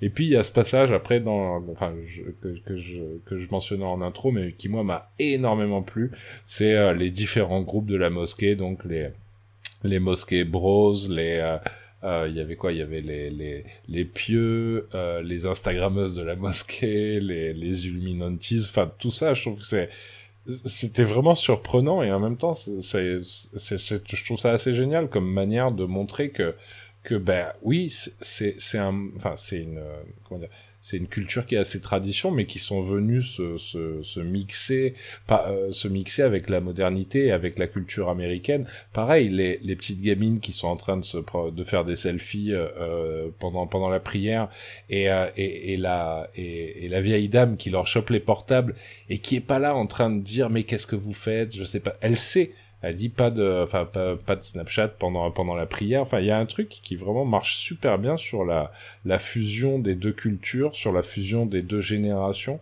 et qui je trouve est vachement euh, bien illustré dans la fête de l'Aïd euh, au moment de, enfin euh, la fête de l'Aïd et la description de, de, de, tout ce, de tout cet univers. Et j'ai trouvé ça, moi j'ai, alors je vous disais, moi je connais pas du tout la communauté pakistanaise, enfin je connais pas la culture pardon pakistanaise. Par contre, j'ai été élevé par une nourrice euh, algérienne musulmane, et c'est vrai que j'ai retrouvé ce truc de l'hospitalité, euh, notamment dans, dans le rapport à Bruno, mais en général, l'hospitalité et le fait que finalement la religion, euh, alors je, je- sais que je suis pas du tout un défenseur de, de- des religions, euh, loin de là, et, et aucune, euh, mais par contre que la religion, ça peut être aussi une, une belle chose, une assise pour des belles valeurs et pour euh, et pour le, le sens de la communauté, de la famille et ce genre de choses. Et ça, c'est un truc par contre que C'est le principe à la base, hein. avant l'endoctrinement et le contrôle, c'est le principe. Ouais, bien sûr, ouais, bien sûr, je suis complètement d'accord. C'est pour ça, que je- moi, je, je n'aime pas les religions, mais je respecte beaucoup la foi, euh, euh, la foi individuelle, et parce que ça pousse les gens effectivement à développer des, enfin, à s'appuyer sur des valeurs qui, par contre, sont complètement positives. Et là, je trouve qu'on le sent, quoi. Il y a pas, enfin, il y a, euh, je, je- moi, je- j'ai envie d'y être à cette fête de l'Aïd, quoi. Ça, tout a l'air extrêmement bon à manger, euh, l'ambiance est super, et j'ai trouvé que c'était, enfin, alors, j'allais dire peut-être que c'est plus compliqué aux États-Unis, mais non, on est en France, c'est tout aussi compliqué. En tout cas, la, la représentation de l'islam, euh, euh, qui est quand même ultra problématique dans les euh, dans les médias et dans la fiction, et qui là est fait encore une fois, je, je me répète à chaque fois, mais avec simplicité, avec vachement d'humanité, vachement de chaleur, et, et clairement, enfin, je pense, hein, après je- j'extrapole, mais mais clairement, on sent qu'il y a il y a une personne qui est une personne concernée, euh, euh, qui est qui est aux manettes et qui euh, que ce soit sur l'écriture ou sur la réalisation qui qui ne qui ne qui ne comment dire qui ne rend pas euh, cliché la représentation de sa culture et en même temps qui n'est pas non plus dans une sorte de de, euh, d'idéalisme béat et, et de montrer que c'est comme partout euh, que c'est complexe que c'est euh, que c'est jamais que c'est jamais euh, euh, une chose ou une autre que les et, et, et au final c'est surtout la chaleur qui qui en ressort. Donc vraiment moi cette scène de, de, de la fête de l'Aïd c'était vraiment j'ai trouvé que c'était une très très belle très jolie scène dans sa simplicité quoi Mais si je peux me permettre euh, de lâcher un peu de pessimisme, moi j'aurais tendance à penser qu'en 2022, les, les, les personnes d'origine musulmane, musulmane ou musulmane euh, sont mieux intégrées, euh, sont plus en harmonie aux États-Unis qu'en France, je pense, en vrai. Je pense que ça a tendance à avoir changé euh, ces dix dernières années chez eux et ça a empiré chez nous. ce, ce serait un débat intéressant mais mais où je suis pas pas assez concerné pour pouvoir euh, pour pouvoir vous dire Bah, honnêtement, sur ce point-là, j'ai effectivement, comme Manu, l'impression que euh, il y a eu plus de, de réactions enthousiastes aux États-Unis qu'en France. Après, euh, en même temps, en France, euh, vu le climat qui consiste à dire que à peu près tout ce qui nous arrive de mal, c'est de la faute de l'islam, euh, malheureusement, faut, faut, faut pas être étonné. euh. mais c'est vrai que il y, y a beaucoup de retard et je n'ose même pas. En fait, le problème aussi en France, c'est que les rares tentatives d'œuvres qui parlent sérieusement de religion musulmane, euh, ben en fait, euh, c'est- très souvent des échecs. On l'a vu euh, quand, j'étais sur Prime Video, quand on a annoncé la série Miskina, bah, ça n'a pas été de, de tout repos de, gérer un petit peu euh, l'annonce de, la série qui sort à, la rentrée, si je dis pas de bêtises. Et c'est vrai qu'en France, euh, on, on a encore du mal. Là, aux États-Unis, euh, je pense que euh, Quentin pourra confirmer que la série Rami euh, fait un, un taf plutôt honorable euh, de ce point de vue-là. Et ceux qui viendront me dire que qui regardent pas Miss Marvel parce que parce que c'est pas quelque chose qui leur est destiné alors qu'ils ont regardé Moon Knight par exemple, Euh, je crois qu'il faut qu'il ne parle plus, quoi. Parce que c'est, tu, je pense que tu vas retrouver bien plus de points communs entre n'importe quelle personne dans Miss Marvel que dans Moon Knight. Mais bon, enfin bref. Euh, de quoi on n'a pas parlé dans cet épisode? Je pense qu'on a fait pas mal le tour. Est-ce qu'il y a des euh, éléments particuliers, Quentin? Bah, on n'a pas parlé du coup de tout le délire euh, Jean, clandestines, tout ça là. Parce que c'est l'épisode 3. Ah, bah alors du coup, moi je croyais qu'on était déjà passé sur l'épisode 3 là. oh Non, là non, là, on désolé. était, euh, on était encore fin d'épisode 2. Bah, du coup, je pense qu'on peut passer à l'épisode 3. Excusez-moi. Vous en pensez quoi? Allez, go. Eh bah, Océane, est-ce que tu peux nous présenter cet épisode 3, s'il te plaît? Tout à fait. Donc, euh, comme pour l'épisode 2, euh, ici, c'est une réalisation de Mira Memon. Et au scénario, donc, euh, quatre personnes, Fre- trois personnes même, plutôt. Freddy Cyborn, AC Bradley et Mathieu Chauncey. Donc, l'épisode commence là où on avait quitté la semaine dernière, à savoir Kamala qui découvre que la, femme qu'elle a vue dans ses visions était bel et bien en vie et qu'en plus de ça, eh ben, euh, avec un petit, euh, un petit flashback euh, des familles euh, placées en début d'épisode. Donc on, a, on en apprend un peu sur son existence, comment elle n'a pas vieilli en 80 ans, euh, oui, 80 ans, et comment effectivement elle était à la recherche de bracelets au pluriel, mais qu'elle n'a pu qu'en trouver qu'un. Donc euh, petit détail qui, euh, a son importance, euh, j'ai bien l'impression. Et on découvre qu'elle et une team un peu d'explorateurs euh, essaient de retourner dans un endroit, pour le moment mystérieux à ce moment-là de l'épisode, et leur promesse est de se retrouver. Et du coup, on comprend très vite que Kamala peut aider ces gens qui ont l'air plutôt sympathiques à première vue. Euh, du coup, euh, pendant qu'elle assiste à ces explications, euh, heureusement, ses, ses amis l'ont un petit peu couverte, même si ça l'a pas tant fait que ça.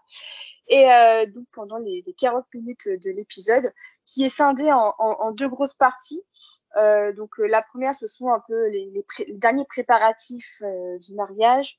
On a également la révélation que Bruno a été pris pour aller à Caltech et Kamala il, il réagit d'ailleurs plutôt mal. Euh, on a également l'apparition de son masque qui est un cadeau de Bruno que j'ai trouvé extrêmement mignon comme un petit détail. Et euh, petit à petit, on se rapproche donc vers le mariage, où là, euh, Kamala apprend finalement via Bruno, qui l'a appris lui-même involontairement du père de Kamala, que si elle devait aider cette, bande d'explorateurs à retourner dans leur dimension à eux, eh bien, ça provoquerait un Big Bang. Euh, et elle apprend également qu'elle fait partie euh, d'une race qui s'appelle les djinns. Et euh, ce qui est intéressant d'ailleurs, c'est que dans le previously de, de l'épisode, le, grand frère de Kamala fait une référence au fait que Kamala avait toujours peur des djinns quand elle était petite. Donc à voir si ça aussi, ça va pas jouer un, rôle important dans, dans la suite. Et donc dans cette deuxième partie, donc d'abord le mariage qui semble plutôt bien se dérouler, avant que euh, la team de, euh, de méchants fasse son apparition, puisque Kamala refuse de les aider pour ne pas faire exploser euh, son univers. Donc on a un peu une grosse scène de baston et Kamala décide de faire un geste assez assez lourd de conséquences pour son frère, c'est-à-dire brutalement arrêter son mariage en prétextant une alerte incendie pour pouvoir leur sauver la vie avant que la, team de désormais méchants ne puisse les tuer.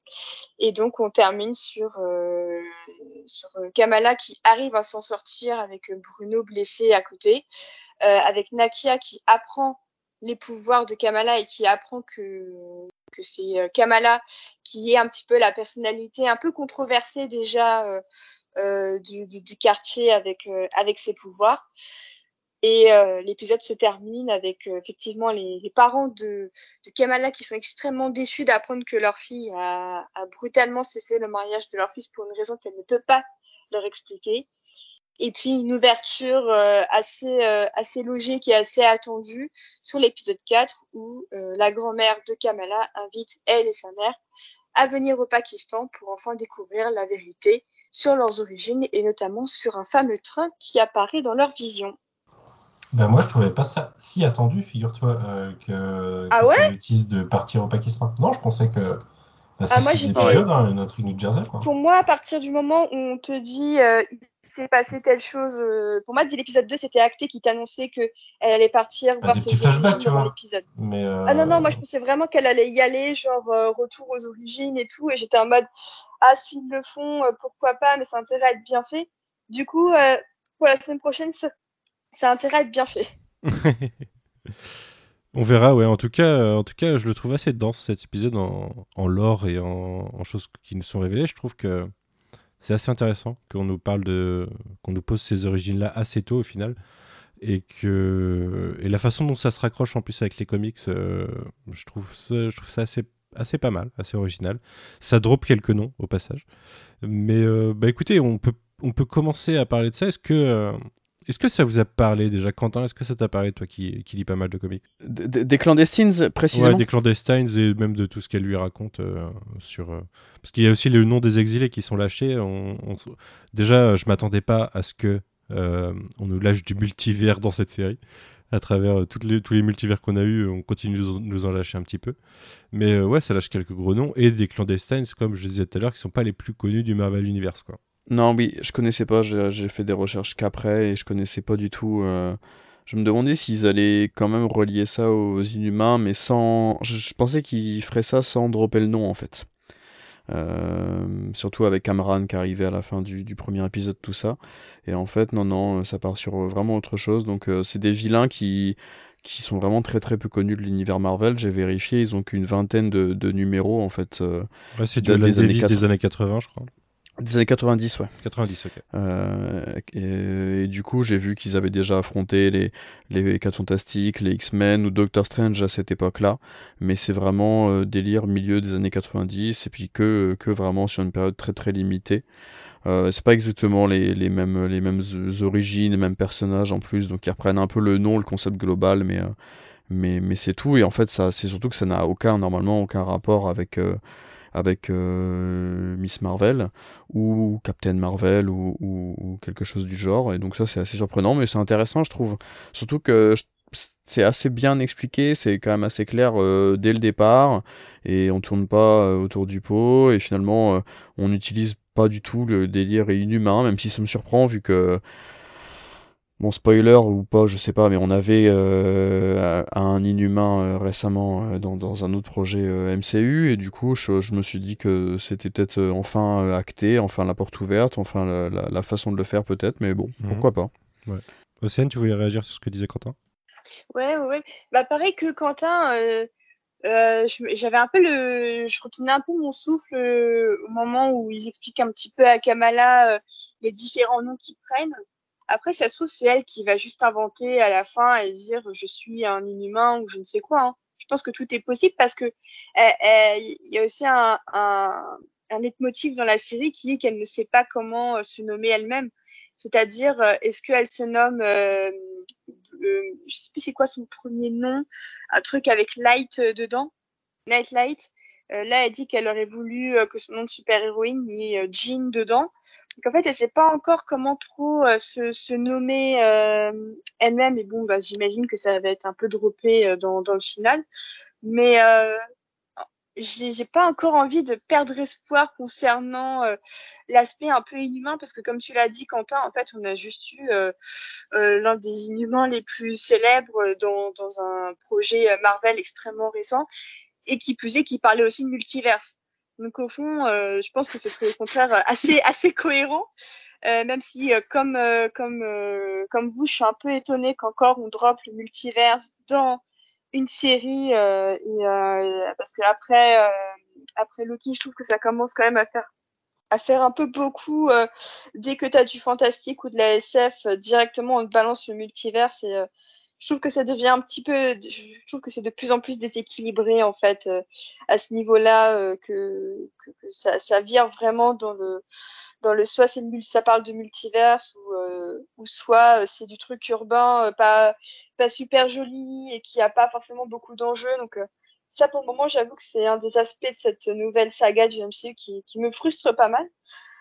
Mais pour moi ouais non je trouve ça bien aussi qu'elle sorte beaucoup de noms parce que ça fait aussi partie du, fait que euh, on lui donne la possibilité euh, de, trouver le nom qui convient le plus à sa situation Et euh, ça, j'avoue que je trouve que c'est vraiment dans la quête d'identité du personnage et que c'est pas déconnant de, voir qu'elle peut, et qu'elle peut s'appeler par euh, 150 millions. Quoi. Clément, tu voulais réagir? Ouais, c'était à propos des, euh, des Inhumains. Moi, je, euh, co- contra- contrairement, hein, contrairement à Océane, je suis tellement content que ça ne parle pas des Inhumains.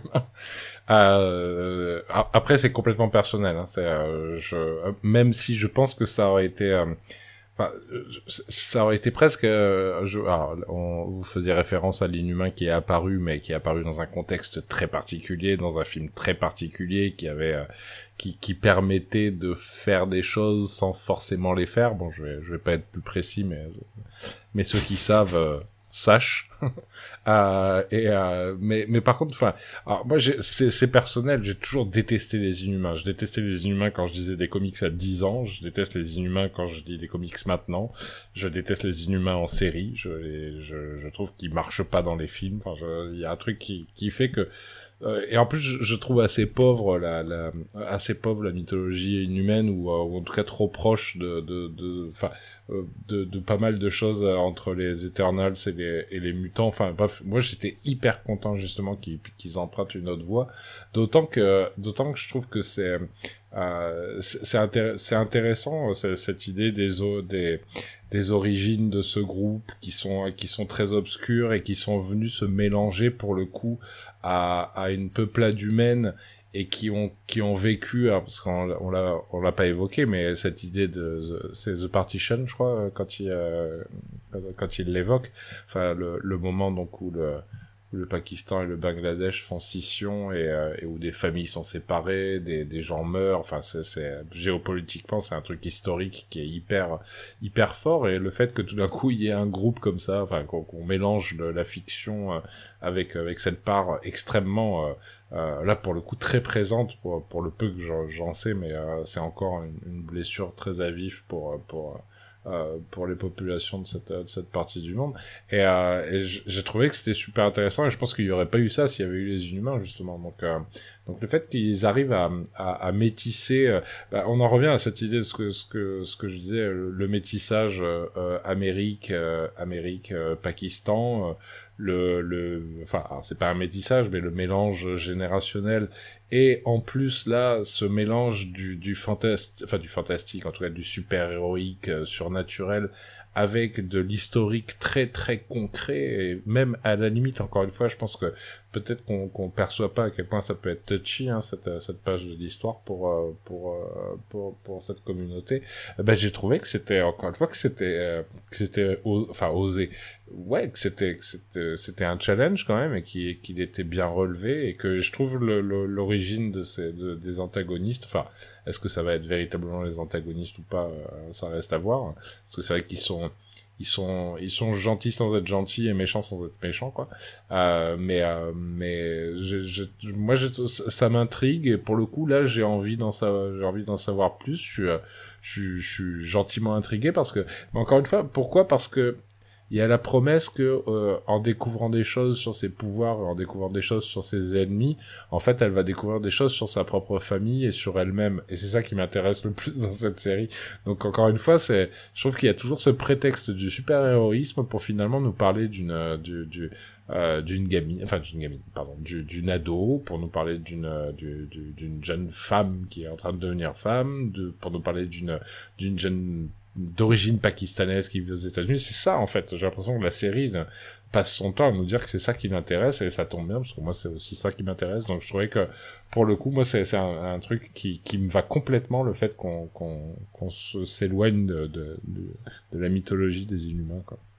Bah moi je me pose des questions en l'occurrence parce que alors comme le disait euh, Quentin tout à l'heure euh, déjà les clandestines c'est quelque chose d'assez confidentiel chez Marvel mais en plus c'est pas euh, full jean il y a que euh, il y a que la chef des clandestines qui est euh, qui est une jean et Ouais.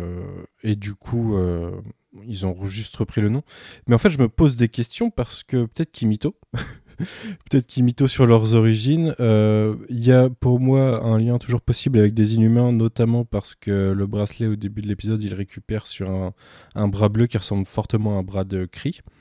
Et que les cris sont à l'origine de la race inhumaine. Au final, c'est des manipulations génétiques sur des humains primitifs qu'on donnait les cris dans l'univers Marvel. Donc on pourrait avoir, euh, qu'on donnait les humains plutôt, on pourrait avoir euh, un lien via ça. Et en fait, je me pose la question s'ils bullshit pas tout simplement parce que alors, euh, vous avez peut-être encore une nouvelle fois, nouveau podcast où je vais peut-être avoir trop réfléchi, mais je me demande si ça pourrait pas être des Skrulls. Ce qui pourrait justifier qu'ils euh, qu'ils ne vieillissent pas. Ils ont pas l'air d'avoir ils utilisent des armes, donc ils ont pas l'air d'avoir de super pouvoirs particuliers pour l'instant. Mais je, me dis que ça pourrait peut-être être une, sorte d'intro au concept de la Secret Invasion, euh, une guerre Chris Krull pour justifier quelque chose, et euh, la vision qu'a Kamala la première fois qu'elle met le bracelet, où elle est projetée dans une sorte de souvenir, on a des silhouettes dans le fond, je me demande si c'est pas des Skrulls en fait. Et que ça pourrait, ça pourrait voilà, nous poser les, bases de, de, séries à venir. Il y a aussi d'ailleurs le fait que les bracelets, ça pourrait être les bracelets de Khazar. Et euh, Khazar, euh, qui a été Marvel Boy aussi, et il pourrait faire un mix d'origine avec le Marvel Boy qu'on connaît actuellement, Novar, qui est un cri. Euh, donc, ouais, ça se trouve, elle a juste. Kamala, peut-être que ses pouvoirs sont activés par le bracelet juste parce qu'elle a des, de, de- des, des gènes cris au sein d'elle, quoi. Et du coup, que c'est une inhumaine en quelque sorte. Quentin, tu voulais réagir C'était pas le premier Captain Marvel aussi qui avait des néga bracelets euh, qui, qui l'entrechoquaient pour se transformer, justement? C'est possible aussi, ouais. À l'époque où euh, c'était Rick Jones qui, qui avait les bracelets, quand il les, quand il les entrechoquait, il était remplacé par euh, Captain Marvel, il me semble. Dans les vues, hein, années 80, je pense. C'est ce que j'allais dire, le premier Captain Marvel, en deux mots, euh, avait ses, pouvoirs de, bracelet, et c'est ce que je voulais dire par rapport à tout à l'heure, au tout début, quand Océane parlait des, bracelets, et là que tu évoques le, les cris Manu, euh, je pense effectivement qu'il peut quand même y avoir euh, une espèce de réinterprétation de, tout ce truc-là, parce que clairement, quand euh, elle a ces visions-là, toutes violettes, ça me fait vraiment penser à la négative zone qui vient de ce personnage-là, et je pense qu'il y a quand même moyen de, relier tout ça au cri et à tout, ce- tout cet univers-là, surtout par rapport aux, aux films The Marvels, je pense. Je suis pas sûr qu'ils en parlent forcément dans la série, surtout que là on est déjà à moitié parcours, mais euh, je pense vraiment que qu'ils peuvent euh, faire le lien avec ça dans, dans le film. C'est ma théorie en tout cas. D'ailleurs, dans le, dans le tout est lié, tu disais, Quentin, tout à l'heure, que je crois que c'est toi qui avait un peu peur que. Enfin, que tu trouvais ça un peu facile que l'autre personnage qui a eu des bracelets récemment, qui lui donne des pouvoirs, c'est euh, Shang-Chi. Et de jouer Non, c'est truc- Océane. Non, c'est Océane, ouais. Mais en fait, là, on a une référence directe à Shang-Chi, puisqu'on a le symbole des dix anneaux au moment où il trouve le. euh, Enfin, dans le- dans le- l'espèce de, de temple ou je ne sais quoi, où il trouve le bracelet en début d'épisode. Et, euh, et l'origine des bracelets de Shang-Chi, on l'a pas vraiment encore. Moi, à la fin de Shang-Chi, j'avais, je me disais que peut-être ils allaient lier ça à Eternals parce que ça arrivait juste derrière. Mais l'origine de ces, de ces, des pouvoirs de ces bracelets, on les a pas vraiment. Et Ouais. Mais alors, du coup, est-ce que, en fin de compte, la scène post de Shang-Chi, ce serait pas en fait l'intro à Miss Marvel? Bah, Parce qu'on voit aussi Captain Marvel, on voit aussi Captain Marvel dedans qui se pose la question. Donc, euh, est-ce que c'est pas possible qu'en fin de compte, Captain Marvel aille faire ses recherches et que par euh, un coup du sort, elle tombe sur euh, Kamala dans ce que...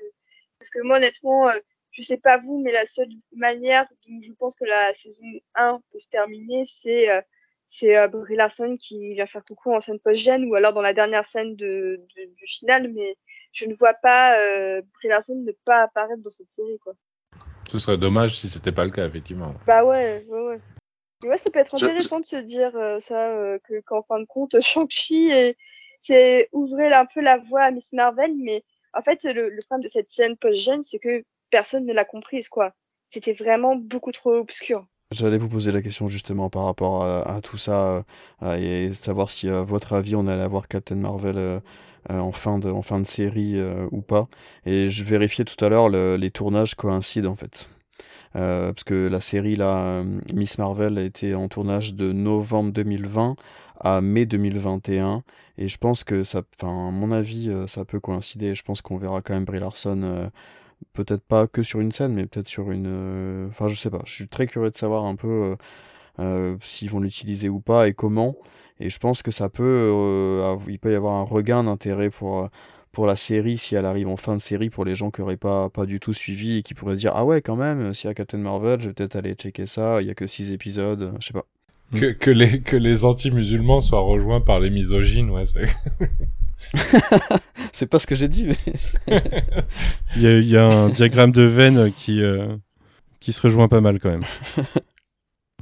Mais j'y ai pensé euh, parce qu'en plus, Captain Marvel, c'est pas forcément le personnage le plus apprécié euh, du MCU. Donc, je pense qu'au contraire, malheureusement, si on dit euh, oui, euh, Captain Marvel sera dans le final, je pense pas que ça va encourager les gens à regarder, à regarder Ouais, la bon, puis- série, malheureusement. Après si elle est pas là et qu'on a une bonne série c'est pas grave hein. moi je demande pas du tout à ce que vraiment enfin Ah oui, clairement. Ouais, après, de toute façon, euh, on parle d'une série où le personnage principal est fan de Captain Marvel. Donc ceux qui détestent le personnage de Captain Marvel, je pense que déjà ils ont un barrage Oui. d'entrée. Mais euh, ouais, moi je serais pas étonné de toute façon, puisque enfin la fin, euh, la fin de Vendavision disait un gros, on t'attend au cinéma euh, pour euh, Monica Rambeau. Euh, là, ils peuvent clairement dire, euh, vas-y, le cinéma c'est à la fin de l'année, enfin c'est début d'année prochaine.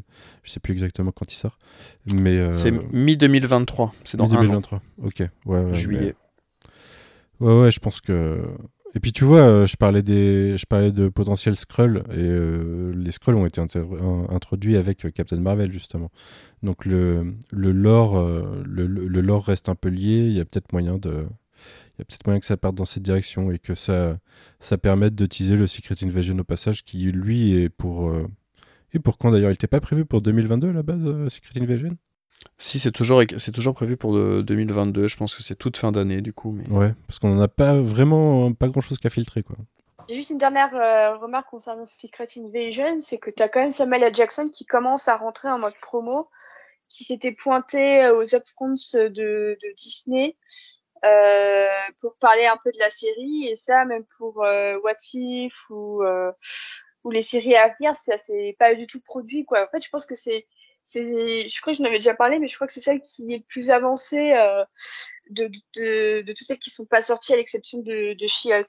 Donc en vrai, je pense à la fin d'année, ça va être soit What If, parce qu'il faut pas oublier que la deuxième partie traîne dans un coin quelque part. Je me demande si elle est pas prévue pour septembre ou octobre déjà, What If Ah bon? Non. Parce que ce serait quand même très rapide entre la fin de She-Hulk qui commence en août. Je crois, je crois que c'est 9 semaines. Hein. Franchement, euh, je, je pense qu'après euh, She-Hulk, on aura une dernière série pour euh, la fin de l'année et basta. Hein.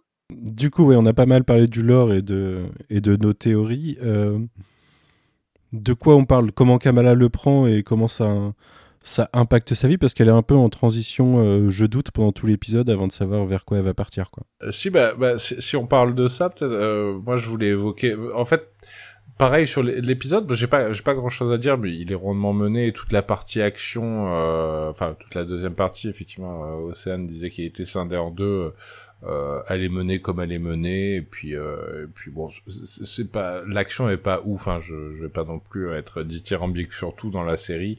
C'est vrai qu'elle est, euh, c'est- pas, c'est pas filmé avec, euh, enfin avec un dynamisme incroyable. euh, c'est, c'est pas la partie qui m'a le plus convaincu. Par contre, sur la première partie, toute la partie, euh, toute la première partie de l'épisode, moi, il y a cette scène. Alors, je crois que c'est, c'est Quentin qui, euh, qui, qui réagissait au fait que je, je l'ai mentionné en discussion euh, sur, sur Twitter, mais il y a cette scène entre elle et sa mère dans la salle de bain, euh, qui est une scène, qui est une scène toute simple, mais qui est une scène que j'ai trouvé, alors encore une fois, très bien jouée. euh, les deux actrices sont, sont, en plus elles sont au diapason. Je trouve qu'il y a une vraie complicité entre les, entre les deux actrices, même une complicité d'un point de vue euh, physique, enfin tactile. Il y a, y, a, y a une tendresse, il y a la manière dont- elle se met.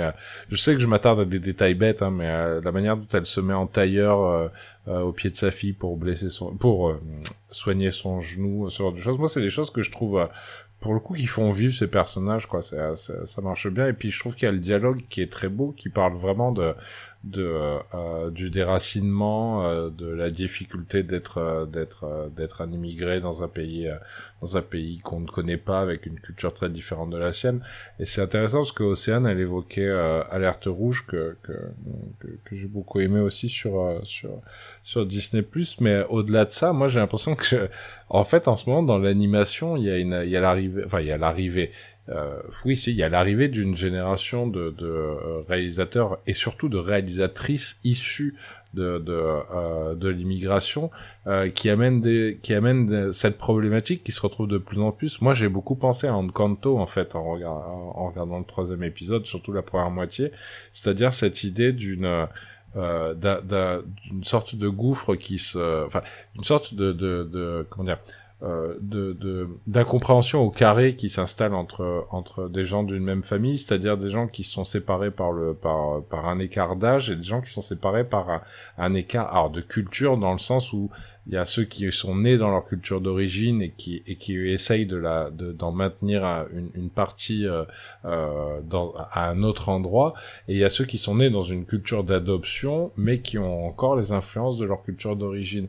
Et je trouve enfin pour moi c'était un petit peu ce qui était au centre d'Encanto hein, c'était le c'était l'incompréhension entre entre cette jeune femme moderne et cette tante très très dure mais con, euh, cette tante cette euh, grand-mère euh, très dur, mais qu'on comprenait finalement être dur parce qu'elle a vécu des choses dont, dont la jeune génération n'a absolument pas conscience. Et là, pour le coup, euh, là, moi, j'ai du, du, du, côté de, de mon entourage, enfin, je, je, connais des gens, par exemple, chiliens ou quoi. Enfin, c'est vrai que c'est c'est compliqué pour des gens d'une jeune génération d'appréhender ce qu'a pu être l'horreur de certaines situations politiques euh, qui, qui ont été vécues par leurs parents ou leurs grands-parents.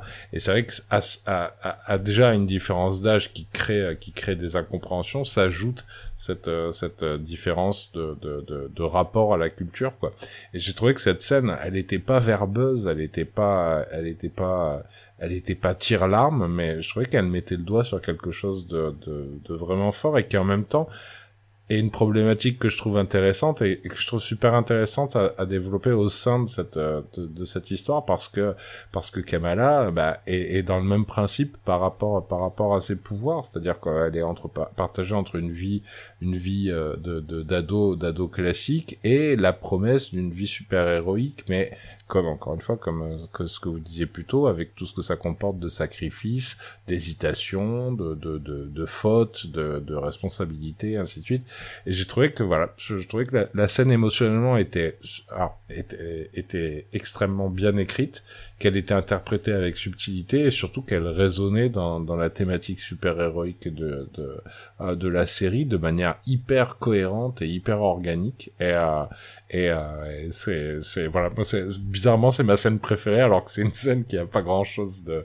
de, de fou, mais mais j'ai vraiment vraiment beaucoup beaucoup aimé. Je suis d'accord avec toi que c'est hyper bien. Il y a il y a trois scènes comme ça dans l'épisode parce qu'il y a le miroir aussi entre le père et le frère euh, avec les doutes du frère aussi avant son mariage et par rapport euh, ouais, ouais, à sa situation échange, financière. Sur l'argent, ouais, très très Et euh, au fait d'avoir peur, et euh, il y a un, un, un, très beau dialogue de son père sur euh, le, le, choix de, de toute personne de, de, vivre dans la peur ou vivre dans l'amour.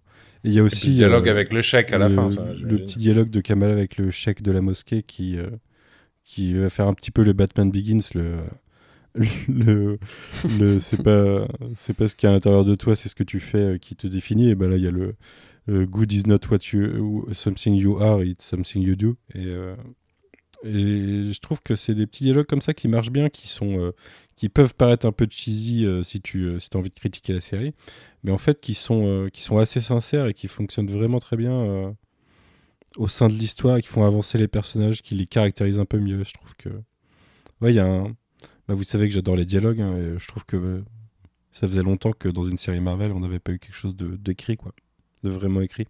Et comme vous le disiez tout à l'heure, comme une série télé en plus qui évolue au fur et à mesure, euh, qui se développe euh, à un rythme normal. Moi, ce qui m'a plu dans le dialogue entre le père et le fils, c'est que le, fils, il, avoue qu'il est un peu fauché, quoi, qu'il n'a pas beaucoup de, thunes et qu'il se marie quand même.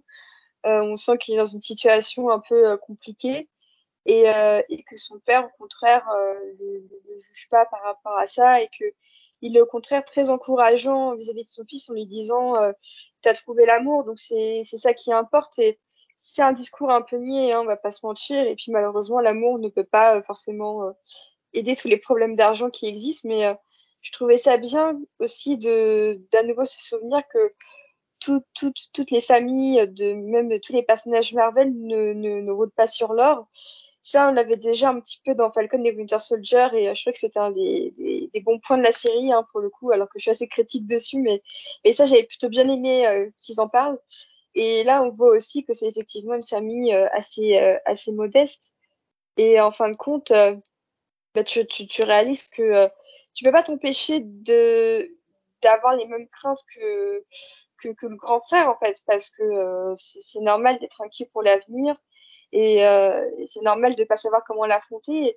Je trouve ça très intéressant de voir que lui comme Kamala en fait ils ont tous les deux leurs doutes euh, et leurs contradictions et que euh, les deux ont la place de le dire là où pour d'autres séries c'est vraiment un personnage principal qui a des doutes, l'autre personnage principal le réconforte et puis venez euh, en avant gargant en avance parce qu'on n'a pas le temps de trop en parler.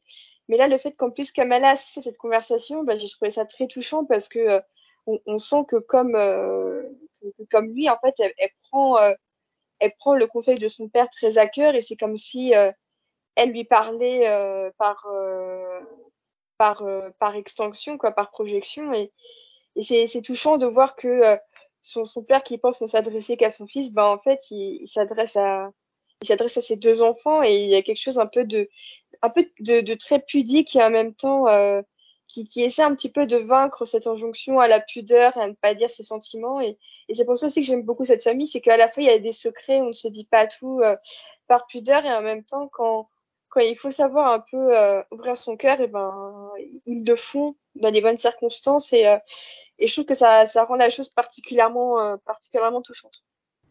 Eh bien oui, tu as dit beaucoup de choses et c'était bien. Quentin? Ouais, c'est non mais je vous rejoins juste hein, sur ces sur ces trois scènes là, la, scène dans la salle de bain avec la mère, la scène sur le devant sur la devanture euh, et avec le chic et, euh, et la, la, la, scène entre le, le, père et le fils, euh, voilà, c'était franchement super beau, franchement, enfin je trouve que en termes d'écriture, c'est magnifique. Euh, tous ces passages-là, très très humains, là, enfin, c'est super beau. Quand elle, en plus, il y a l'enchaînement où, où euh, on lui dit ça et juste après, elle ouvre la boîte avec le, le, masque et c'est trop cool, je trouve. Franchement, hein. Si je veux juste titiller sur l'écriture, je trouve juste que hum, il y a le passage où dans le dans le, le, petit magasin, il y a le Bruno et le et le père de Kamala. Euh, et qui lui, qui lui traduit le, le, le texte sur l'origine des, des jeans. Je trouve ça un peu facile en termes d'écriture, franchement, c'est ceux qui avaient d'autres moyens de le faire euh, que quelque chose d'aussi didactique, je pense, mais sinon, voilà, c'est juste pour, oui, c'est vrai. pour dire. je, je, te rejoins. C'est assez, euh, assez pratique, mais, euh, mais la scène est introduite par le petit. Euh, je viens chercher mon paquet de gâteaux euh, que, que ma femme veut pas que je mange. Avec le, le j'adore leur côté synthétique en plus. Je trouve que ça marche encore parce que les personnages ils sont ils sont ils sont marrants quoi, ils sont mignons, ils, ils, sont attachants.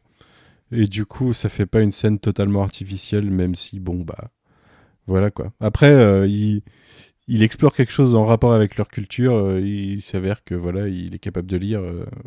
je c'est pas totalement déconnant non plus. C'est pratique, mais pas totalement déconnant.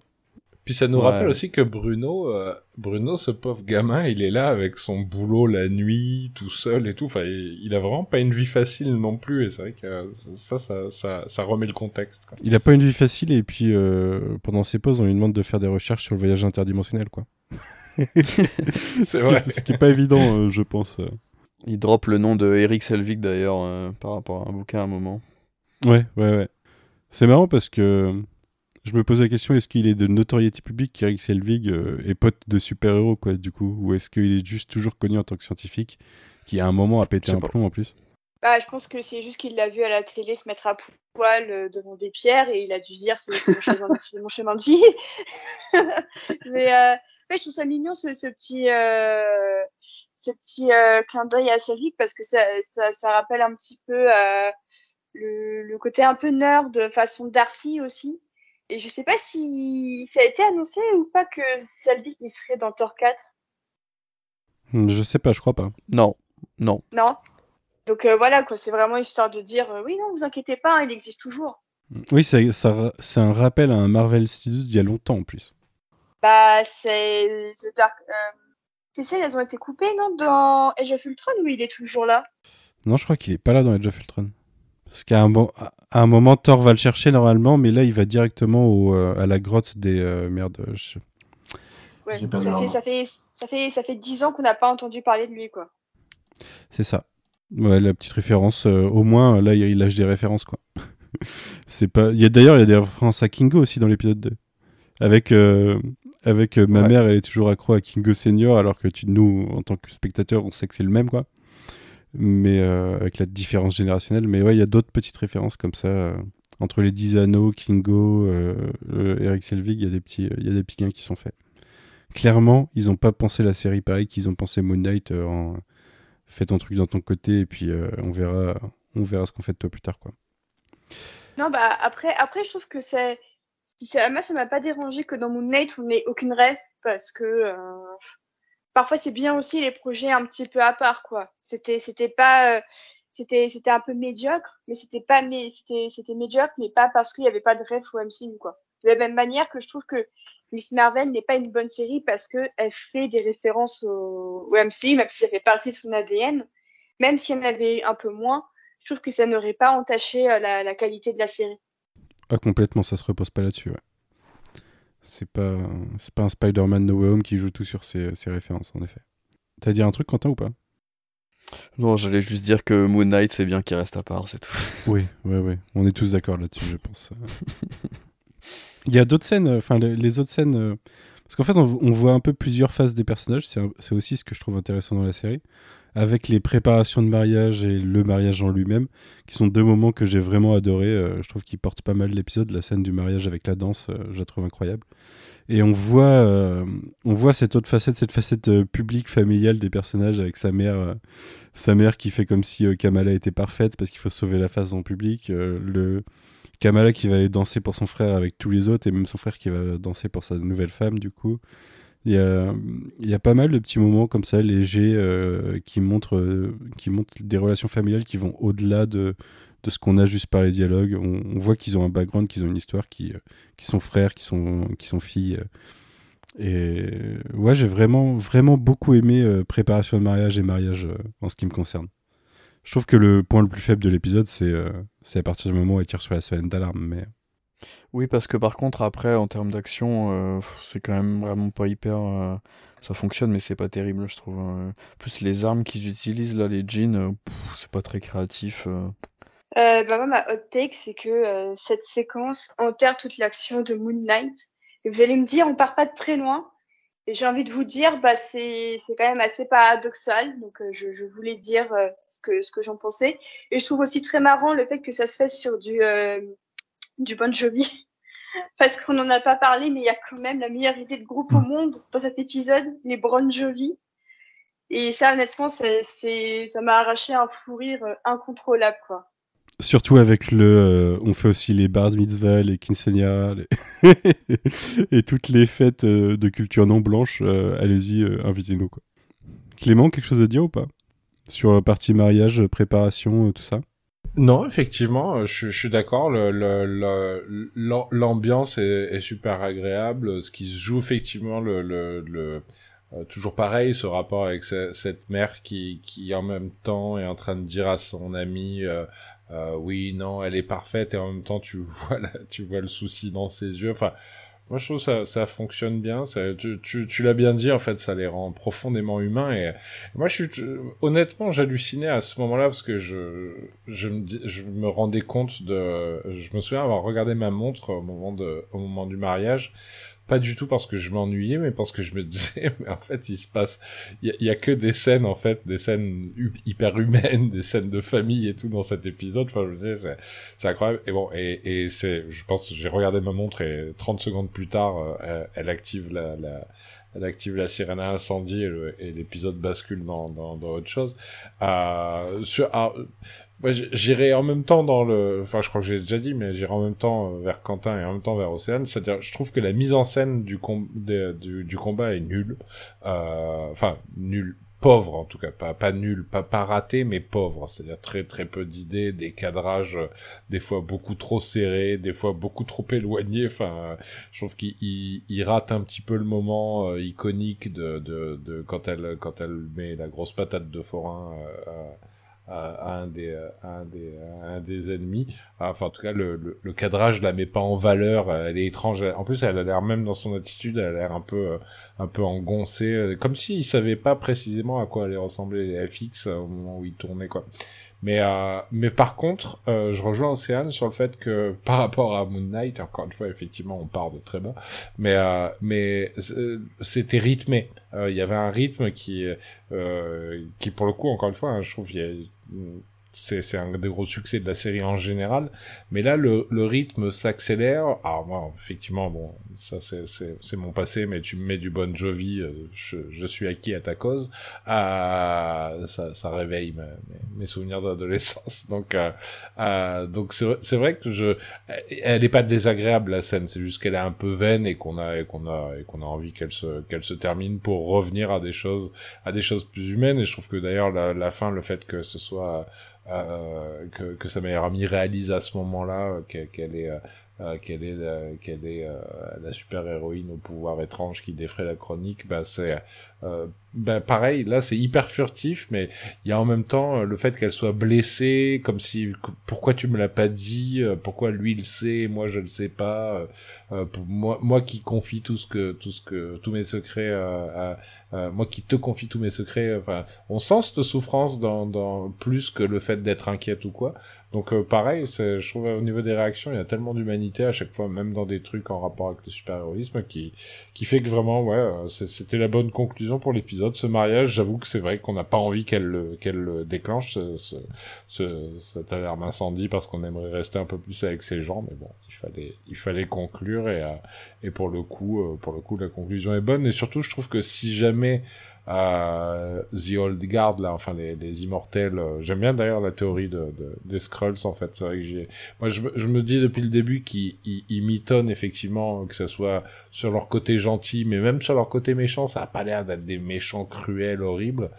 Et c'est vrai que ouais, ce, les scrolls serait une bonne idée, mais en tout cas, voilà, ce, ce, ça, ça, ça, ça, conclut, ça fonctionne, et, euh, pour le coup, moi, j'étais surpris, euh, plutôt comme toi, Manu, euh, euh sur la conclusion avec l'idée qu'elle parte au Pakistan. Je m'attendais pas du tout à ce que la série en fait quitte le New Jersey. donc voilà, super super super moment ce mariage. on aurait aimé en avoir plus, mais ça marche. Du coup, j'en profite. euh, j'aime beaucoup la musique du troisième épisode. J'avoue que j'avais pas forcément fait très attention sur les deux premiers, ça m'avait pas trop marqué. Mais sur le, troisième que j'ai revu tout à l'heure, je trouve que même sur l'intro déjà, la musique est vraiment pas mal. C'est euh, Laura Carpman à la musique qui reviendra du coup, euh, qui était déjà là sur What If et qui reviendra sur The Marvels. Ouais, c'est cool, ça fait une sorte de cohérence un petit peu euh, musicale pour euh, tout ce qui est Marvel et tout ça. euh. C'est vrai que moi, le, le, score du premier Captain Marvel m'avait un peu déçu. Il y avait quand même un ou deux trucs un peu cool, mais j'étais dans l'ensemble un peu déçu. Mais là, effectivement, je trouve que dès l'intro, avec tous les violons et tout, t'es hyper, hyper tendax et tout. Et, j'aime beaucoup aussi le choix des morceaux pour les, les génériques de fin. Je trouve que c'est vraiment très très chouette à chaque fois aussi. Tout à fait, ouais. Euh, on passe au moment où, la, menace arrive. Du coup, en résumé, euh, Cameron, euh, en, fait, au, cours de l'épisode, euh, Bruno a réussi à convaincre Kamala qu'il n'était pas capable de l'aider de façon sécurisée à, aider les, clandestins à retourner dans leur dimension, si c'est ça qu'ils veulent vraiment. Et, du coup, Cameron le dit à sa mère, enfin, Kamal dit à Cameron, Cameron dit à sa mère, et sa mère accepte pas trop. C'est là qu'il passe en mode bad guy de bah on va pas lui donner trop de choix quoi. Et qu'ils attaquent le mariage après que Cameron soit arrivé deux minutes avant pour, pour prévenir. Euh, c'est là que ça passe en euh, bah, scène d'action, euh, comme tu le disais, euh, enfin comme vous le disiez, qui est pas ouf, mais moi je suis assez. Je suis, assez d'accord avec Oxane que ça enterre Moon Knight en vrai parce que même si c'est pas super dynamique, il y a des idées de, il y a des petites idées quoi. C'est souvent visuellement la même chose, mais on voit que, en fait, euh, bah, en fait, on découvre un peu les pouvoirs de Kamala qui euh, se fait taper dessus et se protège de façon instinctive au fur et à mesure, essaye de se défendre comme elle peut. C'est pas encore une super héroïne, hein, donc euh, j'en attendais pas plus d'elle. Franchement, je trouve que elle résiste bien. Je trouve le, le truc qui qui me choque, moi, c'est euh, comment le damage control sont des bolos quand ils arrivent, parce que Je sais pas comment ils peuvent laisser Kamala, euh, Kamala et Bruno s'échapper alors que ils sont au milieu de toute cette histoire. Mais, euh, mais en tout cas, euh, alors je le voyais venir, hein, le damage control qui arrive, mais j'ai trouvé que l'action n'était pas si dégueulasse. Ça manque de dynamisme en effet, mais euh, je pense qu'on n'est pas encore dans ce moment-là de l'histoire et que c'est pour ça, quoi. Océane? Ouais, bah, je trouve qu'une des bonnes idées, c'est Kamala qui se propulse avec ses pieds pour échapper euh, aux, aux clandestins, euh, aux clandestines. Je trouve que c'est assez, assez chouette, c'est réutilisé assez souvent, mais euh, en fait, j'ai l'impression qu'ils veulent vraiment composer petit à petit euh, le, le puzzle de, de tout ce qu'est capable de faire Kamala. Donc, dans cet épisode, on a le masque, euh, on, on voit que maintenant elle peut se propulser, on voit qu'elle peut se protéger, qu'elle peut se battre de manière instinctive. On avait, on voit aussi à nouveau qu'elle peut euh, étendre des parties de son corps et tout ça. En fait, j'ai l'impression que petit à petit, ils, essaient un petit peu de composer euh, les, les, capacités de Kamala, qui les découvre aussi un petit peu instinct, instinct, instinctivement, et que tout mène à un final où elle saura correctement se coordonner, euh, que ce soit avec son poing ou que ce soit avec euh, avec ses pieds. euh. Et après, je trouve ça assez marrant de voir euh, par petites touches comment ils arrivent à la construire euh, au lieu de tout lui donner d'un coup, parce que c'est quand même plus réaliste que tu maîtrises d'abord euh, un move et qu'ensuite tu, puisses faire les autres. Euh, Il y a une progression assez naturelle et qui me plaît plutôt bien. Mais par contre, je trouve effectivement que le, le combat était trop déséquilibré, quoi. Elle, a à peine ses pouvoirs, elle arrive déjà à s'en sortir.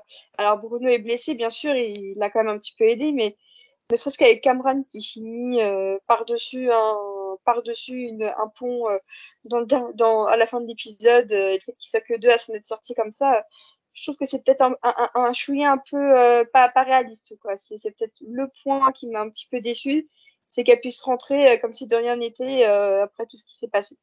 Ouais, clairement, clairement c'est un peu abusé, ouais.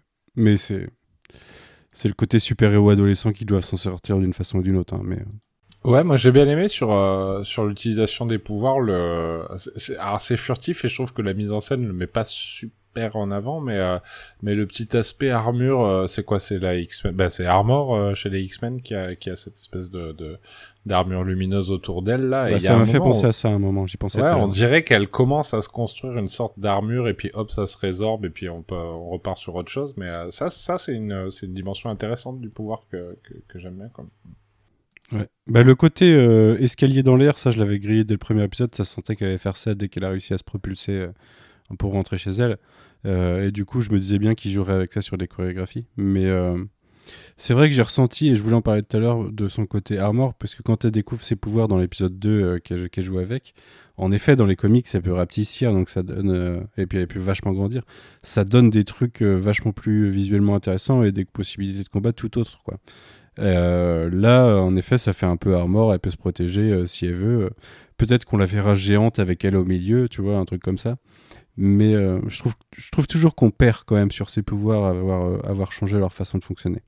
J'attends, j'attends d'être convaincu. Hein. On n'est pas à l'abri qu'à un moment, il y a des idées que visuellement, elle maîtrise mieux que ses pouvoirs et que du coup, ce soit plus beau ou je ne sais quoi. Mais je sais pas, j'arrive à m'y faire pour l'instant. Est-ce que vous avez d'autres choses dont vous vouliez parler? Du coup, le plot twist de l'appel de sa grand-mère à la fin ou pas? Ou il y a d'autres éléments avant dont vous voulez parler? Moi, j'attends de voir comment Kamala va réussir à convaincre sa mère de partir pour le Pakistan en Mhm. lui révélant pas euh, que ça a un lien avec des visions. Parce que c'est quand même pour le moment, euh, on comprend la volonté de, de la mère de Kamala de pas trop s'en mêler et, euh, et je peux comprendre parce que j'ai quelqu'un dans mon entourage qui n'aime pas trop se, se souvenir de son passé parce que c'est très triste et très douloureux. Donc, euh, c'est une scène que j'aime beaucoup dans l'épisode 2 où on, la sent extrêmement triste quand, euh, quand son mari raconte ce qui s'est passé avec, euh, avec, euh, avec sa mère et tout ça. euh. Enfin, vraiment, euh, 10 sur 10, rien rien à dire niveau réalisme. Mais là, clairement, ça veut dire que la, la mère de Kamala va être au courant, quoi. Donc, est-ce que ça va faire une personne de plus qui va être au courant dans l'entourage de Kamala Euh, Sachant que pour le moment, on est quasiment à une révélation euh, par euh, épisode. Donc, ce, serait hyper intéressant de voir que ça reste quand même une sorte de secret de famille assez féminin qui, traverse les générations, bah, comme dans Alerte Rouge. Mais sinon, si jamais ils le disent pas à la mère de Kamala, parce qu'on va découvrir qu'elle aussi, elle a, elle a ses visions, mais qu'elle cache bien son jeu. euh, j'ai beaucoup de questions par rapport à, la mère de Kamala et je pense que l'épisode 4, il peut nous apporter quelques réponses aussi sur elle en tant que, en tant que personnage et tout ça. Donc, euh, c'est peut-être l'épisode que à la fois j'attends énormément d'un point de vue émotionnel et en même temps d'un point de vue narratif. Euh, c'est pour moi peut-être le plus périlleux alors que le, le final arrive, quoi. C'est quand on va réaliser que la mère de Kamala c'est Mephisto, c'est là où on va halluciner quoi. Et C'est le train Mephisto. Alors, surtout qu'on a appris que apparemment euh, la deuxième moitié de la série allait être un peu plus dark, entre guillemets, hein, bien évidemment, mais quand même. Et que on sait que c'est... euh, alors, je vais prononcer ça n'importe comment, je suis désolé. Euh, Charmine Obaid Chinoy qui réalise les épisodes 4 et 5, qui est une grande dame de, du monde du documentaire, qui a déjà remporté deux Oscars pour deux de ses documentaires, euh, qui est donc une dame qui vient du, du, du Pakistan aussi et qui avait, qui, qui avait produit et réalisé des, documentaires sur euh, l'amour interdit euh, euh, là-bas et un autre sur... on, suivait une, une dame qui s'était fait brûler avec de, de l'acide par son mari, tout ça. Enfin, c'est et alors, je sais très bien qu'on n'ira pas du tout dans, dans, ce genre de, de, choses dans la série, mais euh, je pense qu'elle peut vraiment apporter euh, quelque chose de différent maintenant que, que j'ai cet élément. Enfin, je, savais qu'elle était sur la série, euh, et là, qu'Océane nous, nous dit que, enfin, là qu'on sait qu'on va, qu'on va aller carrément là-bas. Alors, je suis d'ailleurs curieux de savoir s'ils ont vraiment tourné là-bas ou pas. Ça m'étonnerait. Je pense qu'ils ont tourné ailleurs, mais j'ai hâte de, de, voir ça, du coup, de découvrir un peu. Est-ce que ce sera que sur le 4 ou sur le 4 et le 5 et on reviendrait, euh, euh, on reviendrait à, à Jersey que sur le, le, le final peut-être? Je sais pas. Je- Ça va être frustrant que, que six épisodes sur la série, du coup, vu qu'on est, on est plutôt content de la série et que elle a un rythme, euh, un rythme assez particulier, quoi. Ça va être frustrant. Je pense qu'ils vont annoncer une saison 2 assez rapidement. hein. Je, je m'y attends, mais. euh, Ce qui est marrant, c'est que ça fait quand même une éternité que, que je m'étais pas dit que six épisodes c'était trop court. Là où pour d'autres séries, j'étais en mode euh, finissons-en euh, chaque semaine.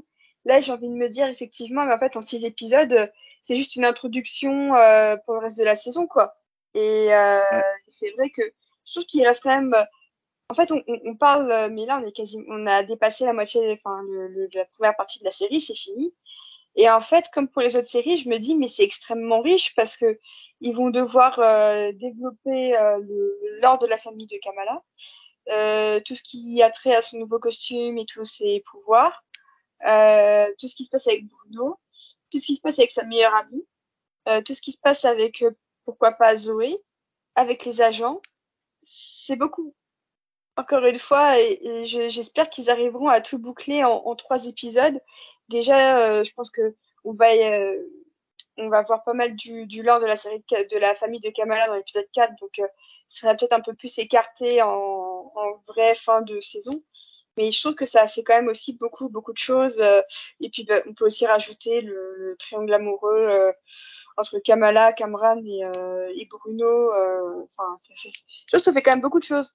Et puis surtout que l'actrice est assez jeune, je sais pas exactement quel âge elle a, elle doit avoir quoi Moins de 20 ans en tout cas, 18 ans peut-être, quelque chose comme ça, et à cet âge-là, euh, on, on voit l'évolution de... Enfin, on va la voir vieillir un peu comme le- la problématique Tom Holland, où euh, finalement, euh, entre le premier film et le troisième fi- film de Spider-Man, il a quand même vachement vieilli, à la fin il avait plus aucun intérêt d'être à l'école, et s'ils veulent profiter de ce côté lycée comme ça, il faut qu'on la revoie quand même entre guillemets assez rapidement, quoi. Actuellement, elle a 19 ans, pour info. D'accord, ok. On va se retrouver comme Mais dans oui, mais- Euphoria avec, euh, avec des acteurs qui ont 25 ans et qui sont censés en avoir euh, 16.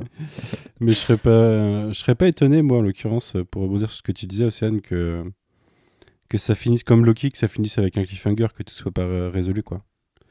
Même si euh, Loki, il y avait pas mal de choses résolues, en l'occurrence, mais, euh, mais euh, que ça tisse direct une saison 2, qu'on finisse sur un cliffhanger, euh, je serais pas étonné. Ils l'ont fait avec un film récemment, donc pourquoi pas. Ils l'ont fait avec Moon Knight aussi. Hein. Ouf. N'en parlons plus. Est-ce que vous aviez un truc à rajouter sur l'épisode? Désolée, mais je me remets pas du. N'en parlons plus. C'est tabou. C'est tabou, c'est euh, la série dont on ne doit pas prononcer le nom. Et Version, c'est. Ouais, non, moi je pense que. Enfin, en fait, de toute façon, à partir du moment où on sait que euh, la prochaine apparition de, de Kamala, techniquement, c'est euh, c'est dans euh, euh, The Marvels, bon, il n'y a, a pas trop de mystère. Mais euh, il y a aussi un autre truc auquel je, je viens de penser.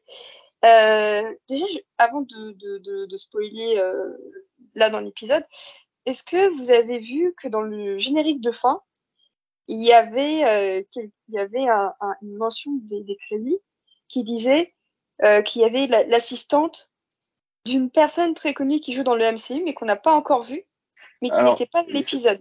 Oui, c'est normal, c'est une erreur. Euh, j'ai revu un truc passer là. De... Ouais, ouais, j'ai revu un truc. En fait, ils ont copié-collé euh, les crédits d'une autre série euh, pour garder, tu sais, les noms des métiers. Et en fait, ils ont changé tous les noms des personnes. Mais en fait, là, le spoil ou enfin le- l'élément dont tu parles, bah du coup, on peut le dire parce qu'en fait, c'est c'est faux de toute façon. Euh, ils ont ils ont bien ils se sont, ils se sont excusés en disant que donc c'était écrit euh, make-up artist de euh, Kate Bishop, un truc comme ça, ou de Hawkeye, je sais Assistant to euh, Mrs. Ah oui, c'est ça. C'est ça. Et en fait, donc c'était bel et bien, ils ont juste copié-collé le- les crédits de, de, Hawkeye, mais donc il n'y aura pas du tout euh, Ellie Stanfield euh, dans, la série. C'est juste qu'ils se sont excusés. Bah, j'aurais dû vous l'envoyer. J'ai vu passer ça hier ou avant-hier, ou enfin là récemment. Donc euh, ils s'étaient plantés sur le premier ou deuxième épisode, je sais plus. Dans les crédits, il y a une erreur qu'ils ont peut-être déjà corrigé, même euh, peut-être même qu'ils l'ont corrigé vu qu'ils peuvent mettre à jour sur la plateforme directement. En tout cas, c'était une erreur. Qui est marrant, c'est qu'en plus, c'est typiquement euh, le truc où tu réalises que dans le, le générique, tu as un, un camion euh, euh, Rentobro qui apparaissait dans Hawkeye. Du coup, entre ça et euh, le- la mention du, du, du- dans les crédits, c'était quand même très bizarre comme euh, timing un peu foireux. hein. Oui, oui, complètement. J'étais passé à côté, figurez-vous. Donc, euh, bah, il n'y avait pas besoin de débunker pour moi. Euh, Quentin, Clément, vous voulez rajouter quelque chose ou pas? Non, merci, c'est bon. Non, je pense que moi j'ai j'ai- tout dit dans les cinq premières minutes du podcast, donc euh, Les 15 premières minutes. Ouais, c'est ce que j'allais dire. C'était pas, c'était pas 5 minutes. ouais. je, je, je vais je vais faire ça, je vais timer euh, mes mes temps de parole. Je suis certain que vous parlez plus que moi euh, sur celui-ci. Ok, bah très bien. Bah écoutez, on se retrouve bientôt. Euh, je sais plus lesquels d'entre vous sont là dans deux semaines, mais on se retrouve dans deux semaines et dans trois semaines pour débriefer épisode 4 et 5, puis épisode 6 et bilan. Euh, en attendant, bah, on vous souhaite euh, deux bonnes semaines du coup, mais euh, une bonne semaine parce que vous aurez d'autres podcasts du coin pop, vous en faites pas. Et puis à bientôt, salut. Bye tout le monde. Salut N'oubliez pas d'écouter Bon Jovi. Bisous.